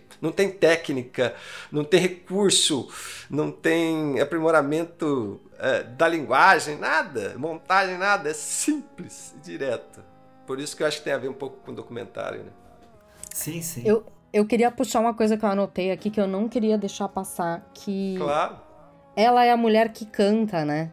Hum, A partir de um momento a gente conhece, no tempo que ela passou na prisão, que ela é a mulher que canta e, e que inclusive ela vira de uma certa forma uma heroína para pessoas que justamente. que conheceram, né, Uma que lenda, conheceram a né? história vira uma- exatamente. E no final ela fala, né, então agora eu vou poder voltar a cantar canções de Niná para vocês e de uma pessoa que passou é, a vida inteira em silêncio, né? E que a gente termina com, na verdade, a gente começa e termina. eh, Acho que o começo e o, e o fim ali, o momento que é revelado. O, o- o- as cartas são reveladas ali, ali para os filhos. E quando a- as cartas são lidas, Uhum. é quando a gente tem ela verbalizando, ela realmente quebrando o silêncio, falando as coisas, né? E a gente começa com as cartas ali, não tendo ideia de que o destinatário é o mesmo, né? E como é difícil, é, talvez esse, seja o exercício de maior, o re- retomar a, huma- a humanização, assim, né, dele, porque ela separa, ela realmente separa. Ela separa a carta. Do pai Exatamente. e do filho. E do filho, né? E também, e o- também o dos filhos, né? Que tem a É, terceira carta. Sim, É, é. Exatamente. Mas na figura do, Nav do Navid, ela separa quem foi o cara que torturou e quem foi o, e o filho que ela perdeu, né? É muito maluco isso. Mas Uhum. eu queria fazer um comentário a partir do que você falou. Porque a gente fala, né? Depois que ela percebe que o cara que a torturou é o filho dela, ela fica catatônica e morre, né? Só que assim, só que assim, vamos lá. Depois que ela vê, é que ela faz as cartas. Sim. Se ela tava catatônica, ela não ia escrever as cartas. Sim. Certo? Uhum, A uhum. minha teoria é que, assim, novamente, desculpa ficar insistindo do Édipo Rei. A Jocasta se mata quando descobre que o filho cometeu, é, cometeu incesto com ela. A minha ideia é que ela é, perde todo o gosto de viver, tudo aquilo que sobrou, ela perde. E ela escolhe deixar de viver. Não que ela se mate, Sim. mas Uhum. ela, ela escolhe apagar como uma fuga daquilo que ela descobriu, mas Uhum. antes escrevendo as cartas. Mas catatônica não tava. Isso foi a resposta fácil dada para os gêmeos. né? Sim. Ela só não quer mais, né? Não quer mas, a- mais mas pra é isso. Ao mesmo tempo que ela não quer mais, é, ela ela quis dar essa liberdade para os filhos pros filhos, desse exatamente. jeito doido que foi mostrar a verdade para eles. Mas é pra romper a corrente fosse. do ódio. É isso, é. É, e aí Ela tem a ver com aquilo diz. que eu falei que era a forma de proteger. Por quê? Uhum. Proteger no sentido não eu estou eu amo eles, eles são tudo para mim, mas proteger e saber que tudo, tudo que ocorreu, todas as histórias que ocorreram, né, subsequente uma da outra, é fruto desse ódio. É fruto desse desse meio, né, histórico político que essas pessoas é, viveram e foram joguetes, né? É, é, então, é, a trajetória dela é isso, né? A trajetória da vida dela é isso. E o fato dela ter separado as cartas, é, é, eu acho interessante também, como você comentou, Lívia, porque é justamente isso, né? Olha, cara, você- é, que você fez é monstruoso, mas saiba que você é fruto desse mundo monstruoso, né? Mas o que é mais interessante, ela coloca que, que mesmo sendo tudo isso, ele é, é, os filhos são fruto de amor, porque o início é o amor. Mas essa é a grande polêmica do filme. Eu já vi muita gente, e aí resgato lá minhas conversas com os alunos, ficar revoltado com essa fala. né? Mas Porque aí eu é- acho que é- tem um instinto é não materno. sa- né? é, não, mas é não saber se colocar no lugar da personagem, né? O pessoal tava esperando que houvesse uma revolta. Mas ela ama tanto aquele filho que ela Ela perdeu, buscou ele. né? Ela só foi estuprada pelo filho porque ela foi buscar ele. Porque se ela não tivesse ido buscar ele, ela não teria sido. É muito É. doido Uhum. isso, cara. É. Muito doido. Mas eu queria fazer um outro comentário. É muito legal, assim, é uma piscadela dada pra gente quando o Simon vai conversar com o Chancedine para tentar descobrir onde tá o Nihad Dimé, Uhum. né? Ah, quando ele tá no, no começo do encontro, ele tá lá com a venda, né, com aquela venda bem grossa, né? Uhum. Entre o Chancedine e mais um monte de caras lá. E aí o Simon fala, né? Eu queria saber onde está o Nihad Demé, porque nós descobrimos que o Nihad Demé é o nosso irmão. Uhum. Que ele está desaparecido, que ele estava em Kafarkut quando vocês bombardearam lá e a gente não encontrou corpo algum. Então eu queria saber se vocês E as datas, dele. e ele fala que a data Isso. de uma suposta pessoa combina. Isso, e as datas batem. E aí nessa hora, essa é a piscadela, nessa hora fica um silêncio, Uhum. né? E o Chancedine fala pra todo mundo sair. Porque ele também não sabia. Ele também não sabia. Ele sabia, ele sabia que, o, Ni- que o, o tal do Nihad, que foi treinado por ele, se tornou Abutarek. Mas ele não tinha ideia de que o Nihad era o filho da Naval. Ele não sabia. E aí ele. daí, Ah, eu não na cabe- isso. Isso, daí na cabeça dele também monta aquilo, entendeu? Ele Nossa, fala, mas agora eu tô com vontade de assistir de novo pra prestar atenção no, no acting dele, entendeu? Isso. Exatamente. E, e o acting. É, é interessante você falar isso, porque o acting desse momento é o silêncio. Porque a gente É. não tá vendo o rosto dele. A gente só vê o rosto dele no momento em que ele permite que ele tire a venda. E daí tem um, um- um plano sobre o ombro lá que, que revela o rosto dele. Mas antes disso, é o silêncio. Você fala assim. Hum. É, E mas o cara silêncio é, do, é parte do filme, né? O Isso, silêncio. diz É, tudo. justamente. Diz tudo. E que é, na realidade, o cara quando ela vai procurar, né? Uhum. Que ela vai Isso. procurar o que tá todo vendado, o muçulmano, que fala, não, vem pra nós que agora nós vamos pra cima deles. Isso. Né? Isso. Trocando em miúdos é isso. Vem pra nós É. que nós vamos pra cima deles. É, justamente. é. Não, é que esse filme é feito dessas piscadelas, por isso que ele é tão bom. Porque você pode rever e rever e rever, e daí você fala assim, putz, eu não tinha percebido isso. Putz, E mesmo você sabendo aquilo." as Não. viradas. Você quer mais? Quer mais Uhum. do que a primeira cena quando a Jane lá na, assim, é tipo a quarta cena do filme, né? Tem a, a cena do- dos meninos, tem a cena com o, no- no- com o notário, tem a Uhum. cena lá fora, né? Que, Uhum. que o. Simon chuta o pneu.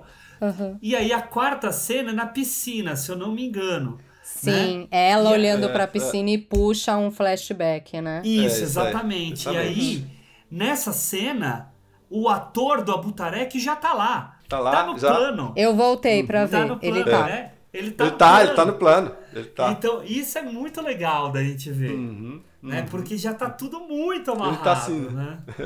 Então o filme tem isso certeza. no filme inteiro. Eu adoro o momento, assim, a última coisa, tá, Lívia? Eu já passo pra você. Imagina. Só pra falar dessas piscadelas. Eu adoro a cena em que eles estão tomando chá na casa do, do daquele cara que convida eles lá no Que é o- campo de Ah, refugiados. sim, com o, o Simon, né? Que vai com... Isso, que é o Simon. Uhum. Esse ator, que não é um ator, provavelmente é um refugiado, porque eles usaram muitos refugiados Sim. no filme. A reação dele na hora que eles falam, que ele fala que ele é filho da Narval Marwan, ca- você vê mudar o olho dele. O- E ele não toma muda- chá. É, e ele Até toma então um ele- chá. Ele pega. Cara, ele tá, tá, então toda hora ele falava. É aí o cara, ah, lá, ele, ah, isso, isso, isso. Ah, aí quando ele fala, ele. Você vê o Tico e o Teco mexendo assim na cabeça dele, sabe? É incrível, é incrível, é muito bem feito. Né? E reparar isso depois é muito legal. Mas, Lívia, contigo, muda de assunto. Eu vou pegar, acho que a última, a última vez que eu vou trazer aqui essas repetições, eu fico criando essas analogias, essas simbologias na minha cabeça de significado, é, puxando do assunto do, da banalização do valor da vida, é, toda vez que a gente assiste um filme ou, né, se depara com alguma obra que trabalha isso, a gente é comum a gente no exercício de tentar entender ou se colocar no lugar é como é que alguém é capaz disso, né? E o filme mostra um pouco isso, né? Como alguém é capaz disso. Tá, olha a situação com essa pessoa, onde ela nasceu, a situação toda que ela passou, os traumas e como ela foi marcada por tudo isso, até a simbologia também da, da tatuagem, que pra mim também trouxe um pouco. E aí teve uma coisa que é como termina a, a história dele ali no Canadá, né? Do Navid. A gente tem é, o ônibus é presente levando tanto a mãe, que eu fico com medo, eu falo mãe porque eu acho que eu vou errar o nome, mas a Maruã na jornada buscando o filho para lá e para cá. Depois a gente tem a mesma coisa com a filha, com a Jan- Janine. Jane. Jane, Jane. É, também buscando né, todo o passado da mãe. E aí, toda essa figura aí do, do que virou o grande torturador que trouxeram para quebrar a mulher que canta, né, ali na, na prisão. Depois ele vai aparecer limpando um ônibus no final. Que é um Isso. trabalho super banal, mundano, né? Uma pessoa que antes era tida ali como Um rei. ah, ninguém, esse aí ninguém, né? Ele quebra todo mundo. E aí ele tá lá vivendo uma vida que, né? Como essa pessoa já esteve nesse outro lugar e, né? É, é, a, é a vida pós-guerra, né? Quantos nazistas não fugiram dos seus Exato. países e foram ter os seus empreguinhos escondendo o seu passado, né? Então é, é, é, muito, é muito sinal dos tempos, né? A guerra acabou, né? Fugir para não ser punido e vou ficar aqui incógnito, espero que ninguém Uhum. me descubra, né? E é legal você ter levantado isso, Lívia. É, essa questão é interessante. Eu acho que eu agrego até essa questão de vocês dois, né? Dessa ideia. Porque se a gente lembrar, né, o, o, o que marca o filme, que dá uma mudança na atitude, digamos assim, da personagem, é justamente um ônibus. Um ônibus metralhado, É. Ah, é ensanguentado, um ônibus todo. E ele tá limpando o ônibus. É como se ele tivesse tentando limpar esse passado, né, entre cristãos e, e- e- e muçulmanos de, de chachinas. E, Aí você foi longe, hein? É interessante. Nossa, aí você me É. ó, contribuindo com os meus vícios, assim, porque eu adoro fazer essas É, mas, conexões. não, não, né? não, mas eu acho que não é só isso que eu falei. Eu acho que o que vocês falaram faz o sentido, porque justamente tem essa questão também da gente pensar, né, dessas pessoas que, Uhum. que são frutos, independente, ninguém está defendendo um torturador, não é isso? Mas pessoas que são frutos de violência, de É o ódio, contexto, de crime. é o contexto, O né? contexto, justamente. Então Ah, acho que e- tudo isso E agrega. conven- e convenhamos, né, Ricão? Ele pode- eles poderiam ter inventado qualquer tipo de trabalho para ele. Exato. É. Pegaram exatamente para ele limpar um ônibus por dentro, né? Uhum, uhum, uhum. Então, É que é, é, é, é- é como se ali né, já desse a ideia de que ah, fechou o ciclo e que, que aquela Uhum. família agora, é, mesmo com suas feridas, com as suas cicatrizes, podem continuar. Por isso que eu acho que eles não ficaram gêmeos, né? Por isso que eles foram embora. Então acho que isso, e- e isso foi muito importante para o filme terminar, né? é, do tipo, não tem o que fazer com o destino Mas dessas o que vai ser desse, desse rapaz? O que vai ser dele? Né? É insupo- não, não, não deve ser suportável viver. Não, mas olha, é- é- eu pensaria o seguinte: sabe o que eu pensei na hora? Eu vou confessar pra vocês. Eu falei, puta, esse cara vai sacar uma arma, fazer alguma coisa, vai dar um tiro na cabeça. Vai, Sei lá, vai ter alguma Aham. coisa desse tipo. Uhum. Mas não, a gente vai pros meninos e tal, tem tudo. E quando vai terminar o filme, a gente volta pra ele o quê? Se reconciliando com a mãe no cemitério. Seria muito fácil ele se matar. Né? É, acho então, por isso que eu tô dizendo. toda- é, se- não, não, tô concordando. Aham. É, é, é, ele ia, ia perder toda a mensagem que o Villeneuve traz com um, um- acabar assim. Ah, pronto, foi punido, pronto. Não, a punição é viver. Então já é ele. A punição é viver, né? É, é, é, é, É um o tal negócio- remorso, né? É, falando, falando em termos jurídicos, né? Porque quando um pai, por algum motivo sem querer, acaba assassinando o filho, digamos assim, ah, eu dá ré no carro e, e não viu o filho, passou por cima. Na justiça. Não, não, eu, eu só tô quis dar esse exemplo para dizer que na justiça esse pai ele não vai ser punido. Uhum. Por que, que ele não vai ser? Porque a morte do filho já é a própria punição Uhum. na justiça. Então, é, é, é, é, é óbvio, a não ser que fosse tensional, né? Uhum. É, a gente, quando é doloso, aí, aí sim, cadeia e tal. né? Mas é, quando é culposo, aí não, aí o, o- pai é inocentado, ou a mãe é inocentada, porque justamente a, a punição, que seria uma prisão, supostamente, já é a, a- a perda do filho. Porque como é que a pessoa vai viver com isso? Então, nesse sentido, é, é, eu acho que, como você levantou, Hugo, faz e, e tem coerência é, é, é, ele estar ali e já viver por tudo que ele viveu. E aí ele vai entender o passado dele também. Porque até então, ele achou que ele tinha- tinha sido abandonado pela mãe, porque ele também procura a mãe. Uhum. Então, olha como. é, é, agora, só falando um pouquinho de roteiro. Que roteiro? Que roteiro. Não, é, é impressionante, cara. É aquilo, que- é aquilo que eu tinha falado. O cara faz um roteiro desse. Ainda bem que você usou em aula, viu? Sorte desses alunos seus aí. o lance da piscina, que é, a- que é tudo, né? Onde acontece, né? A virada, né? Você percebe que a piscina, quando a filha vai ver, a piscina tá congelada. Aí depois, quando a gente já tá mais perto do fim do filme, a piscina já tá descongelada e abandonada. Então, ou seja, ele demonstra para nós aí também a, uma ideia de tempo Aham. né, de elipse da trajetória da- dos dois, que é longa, que não é pouca, né? Não é que isso aí não aconteceu em dois dias, três dias, porque se está congelado, digamos, é inverno, Uhum. né? Então descongelou, eu tô dizendo que passou-se três meses, que é o período do inverno. Eu achei, por isso que eu falei que eu achei muito genial é, o mérito do diretor de escolher como primeiro costurar nossas idas e vindas entre presente e passado, mas o jeito teve um negócio que me marcou e, e assim, gente, era uma elipse de tempo muito pequena, entendeu? Mas eu achei tão brilhante que é o prato que a avó bota no chão.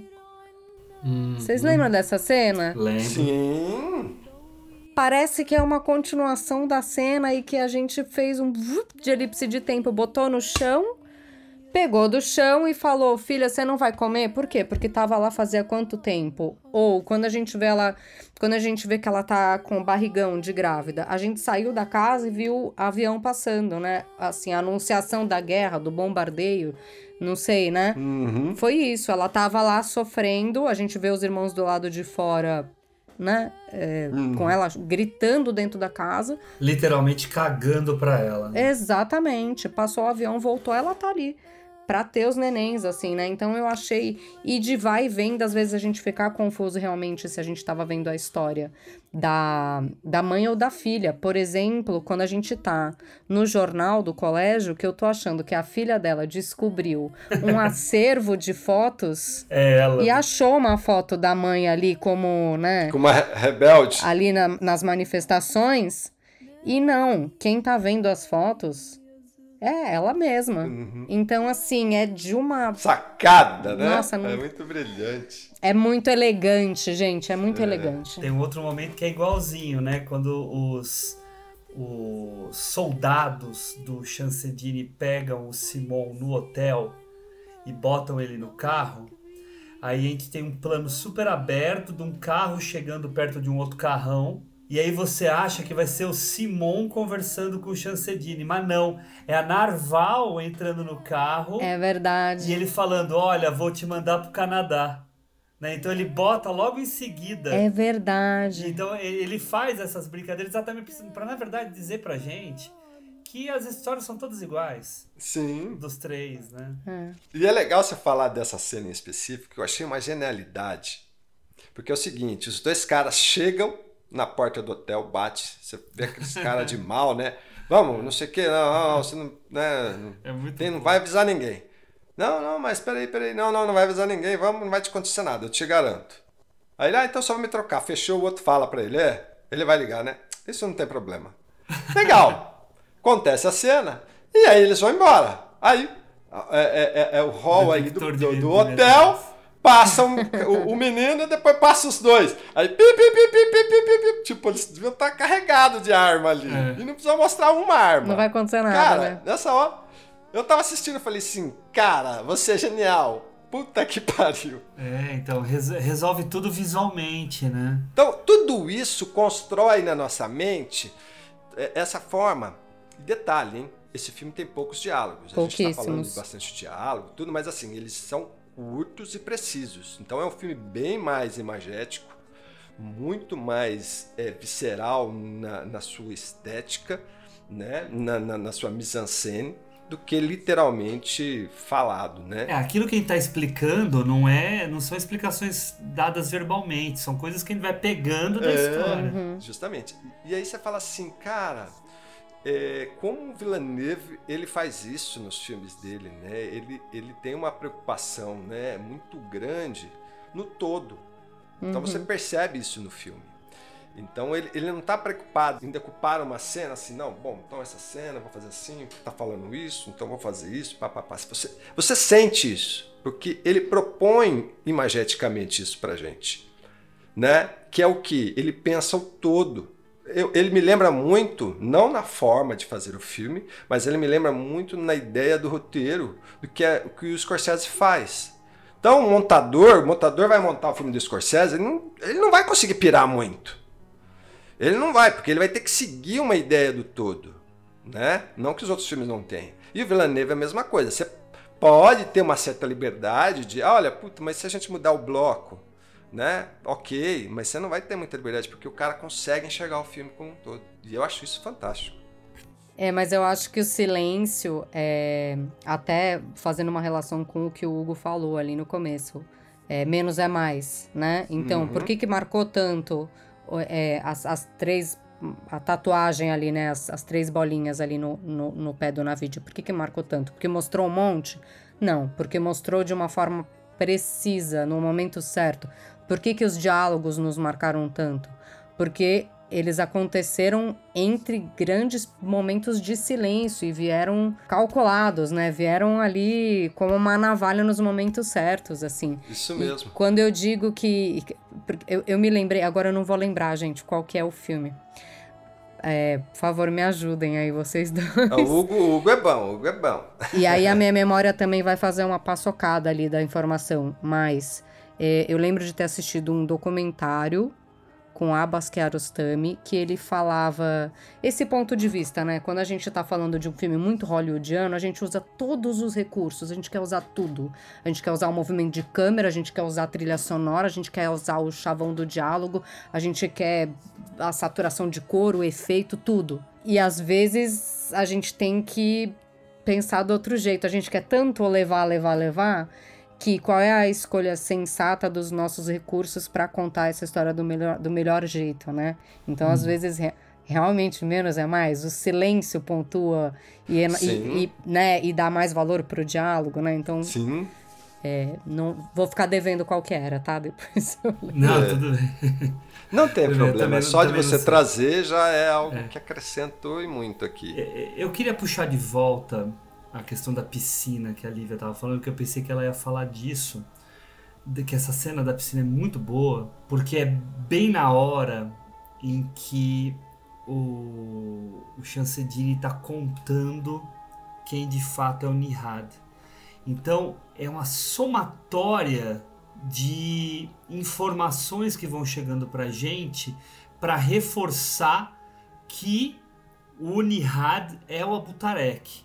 E aí tem que se colocar no lugar da personagem, tá? Aquela mulher passou décadas atrás do filho dela. Décadas. E aí ela tá na piscina e ela enfim encontra aquele calcanhar. Os três pontinhos. Pai, Filho e Espírito Santo, né? Tá, justamente. E aí ela sai da piscina e ela vai ter, enfim, o encontro pelo qual Tanto ela, esperava. ela sonhava por anos e anos. E quando vira, é o grande carrasco da vida dela. É. E, e aí a aquilo se desmorona naquela mulher, desmorona na gente, ao mesmo tempo que a gente já tá tendo as outras informações, né? O relato do Chancedini, isso, aquilo, aquilo outro, né? Mas isso faz com que a gente se transporte novamente a como essa mulher vivencia a história dela. né? E é, é desolador, né? É desolador. E aí, nesse momento, a gente já sabe, né, que, que, que, que o filho é o estuprador. Então, a gente agora a gente volta a ser espectador. Aham. Aham. E aí sim você vai falar, mano, o que, que essa mulher vai sentir? Olha que interessante esse jogo, e legal você ter falado isso, né? E aí o cara olha pra ela. E ele lembra, né? Não, ele não lembra. Pra vocês, você acha que ele não lembra? Aparentemente não. Não. Ele olha- Aparentemente não. É, Ou ele se não- faz de ele não nenhum desentendido. Mas assim, é uma impressão. Pode ser que. É, mas acho que pro tenha- filme ele não reconhece, não. É. Porque tem algum momento que ela fala, eu não te reconheci, você não me E reconheceu. justamente na carta, é, é, ela É. fala na carta. Ela fala, eu percebi que você não me Eu reconheceu. te achei bonito. Eu te É, achei. eu te achei Isso me bonito. incomodou, sabia? É muito doido, né? Uhum. É porque tem dois lados, né? Uhum. É estranho. Mas é que justamente o- esse lado humano, né? Do É. bom e do ruim. E aí eu acho que tem essa questão, né? Pô, ele é quem ela procurou a vida inteira, Sim. né? E como lidar com isso? É fácil pra gente que- que não passou por isso, né? Digamos, fazer julgamento, né? Uhum. Eu acho que é o que, o que, que acontece, é natural a gente pensar isso. Mas é, mu- é muito doido isso, porque a gente tem que pensar Uhum. que o Villeneuve pensou nisso, cara. Então, mas é isso que eu tô falando pro seu cara é um gênio. né? O, ca o cara vira e fala assim: não, é, eu vou escapar do maniqueísmo e da previsibilidade de uma reação e vou me colocar na. na e claro, isso deve da peça também. Né? É, vou me colocar é, na, na, na pele dessa mulher, Uhum. né? Como que ela sente isso? Isso é de uma genialidade muito grande, cara, muito grande. É realmente porrada. Porrada. Ó, eu achei aqui, só porque eu não queria deixar sem falar, é 10 sobre 10. É 10 sobre um, do- 10. 10 sobre 10. É, na verdade, ele tá, ele tá, acho que o trajeto todo dentro do carro e ele tá falando sobre cinema, sobre fazer cinema, Ah, um sim, pouco sobre. fi- Sim, sim. O filme dele chama 10.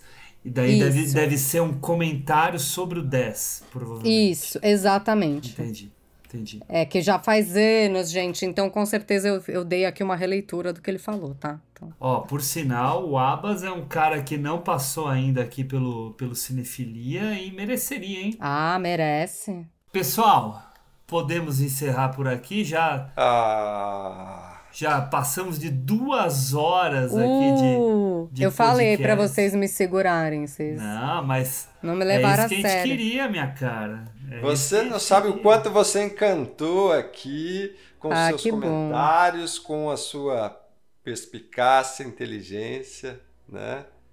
E competência Fico muito feliz de ter falar. sido convidada, já tô me sentindo um pouquinho mais cinéfila agora, hein? E agora já vai se tornando de casa porque a gente vai assinar tua carteira. Ah, você adoro. rep- Repetir. Não sei se a gente já tá no momento de encerrar aqui, mas é, eu queria falar que esse exercício foi muito bom pra mim, porque me fez voltar a assistir de novo um outro tipo de filme, né? De novo, tudo é- o acesso de tudo é tão fácil, mas hoje a gente tem o algoritmo.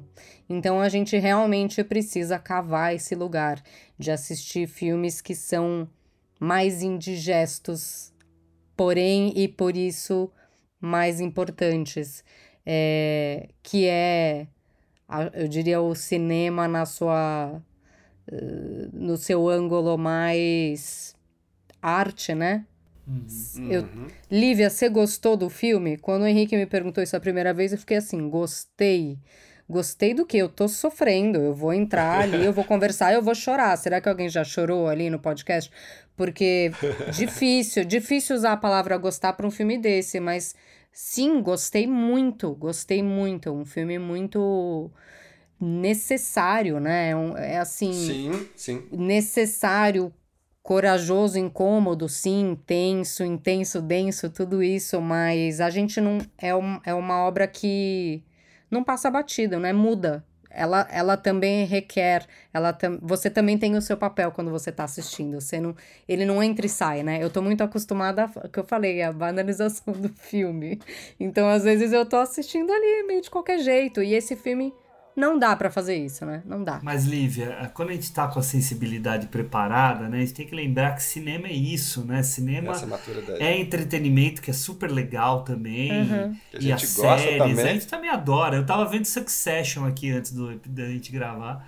Né? Acabei o Succession de vez. É, todo mundo né? elogiou muito bem, né? Elogiou. É, mas é, E- mas é isso que eu tô falando. É assim, é lógico, é entretenimento? É.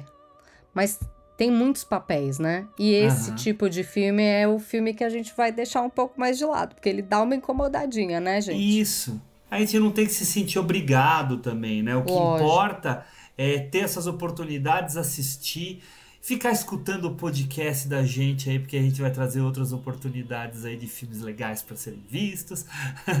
Mas é, é, é, cinema tem esse lugar de fazer com que a gente saia mesmo da nossa A zona de conforto. da nossa zona de conforto mesmo, né? Sim. Isso é, é, é bem importante. Mas não é pra ver só isso também. É pra ver de tudo. Pra ver de tudo, gente. Cinema é tudo. Cinema é tudo, isso mesmo. Mas então, emendando aí, já que você já fez uma, um balancete final aqui sobre sua participação, agradecer, Lívia, a você. Obrigado. Imagina. Obrigado prazer por foi meu. tudo que você falou e que seja mesmo apenas só o começo de uma grande amizade. É isso aí. Adorei. Obrigada a vocês, gente. Eu só queria falar assim, isso foi esse momento aqui de falar sobre filmes teve teve seus teasers nos anos trabalhando ali junto com o Henrique, às vezes chegando ali do lado falando: Você viu tal filme? Você viu tal filme? Né? Mas agora a gente teve uma senhora conversa. Foi muito bom, gente. Mais uma vez, obrigada pelo convite, viu? E Ricão, obrigado também aí pela presença, meu querido. Muito obrigado, Edgão. Eu que agradeço, como sempre, você regendo aí, né?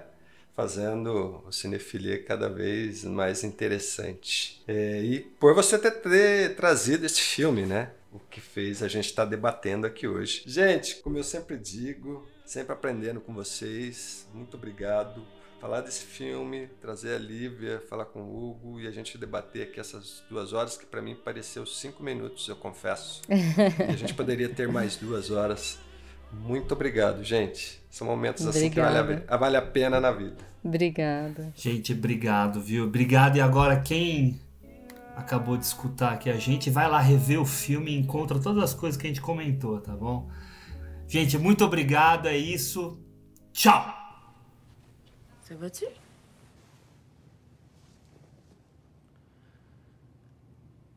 Un plus un, ça fait deux. Quoi? Un plus un, ça fait deux. Ça peut pas faire un.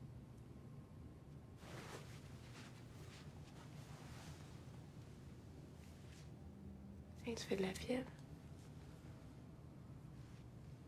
Jeanne, un plus un, ça peut-tu faire un?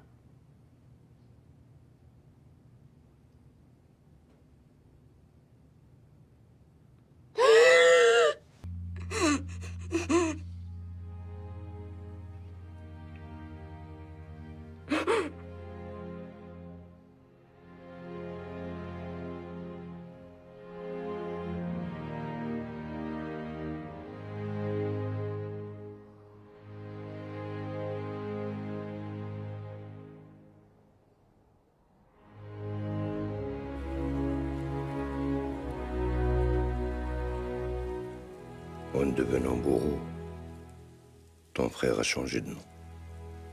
Il est devenu Abu Tariq. Nihad de mai et Abu Tariq. Nous savons maintenant qu'il vit au Canada sous une nouvelle identité. Nihad.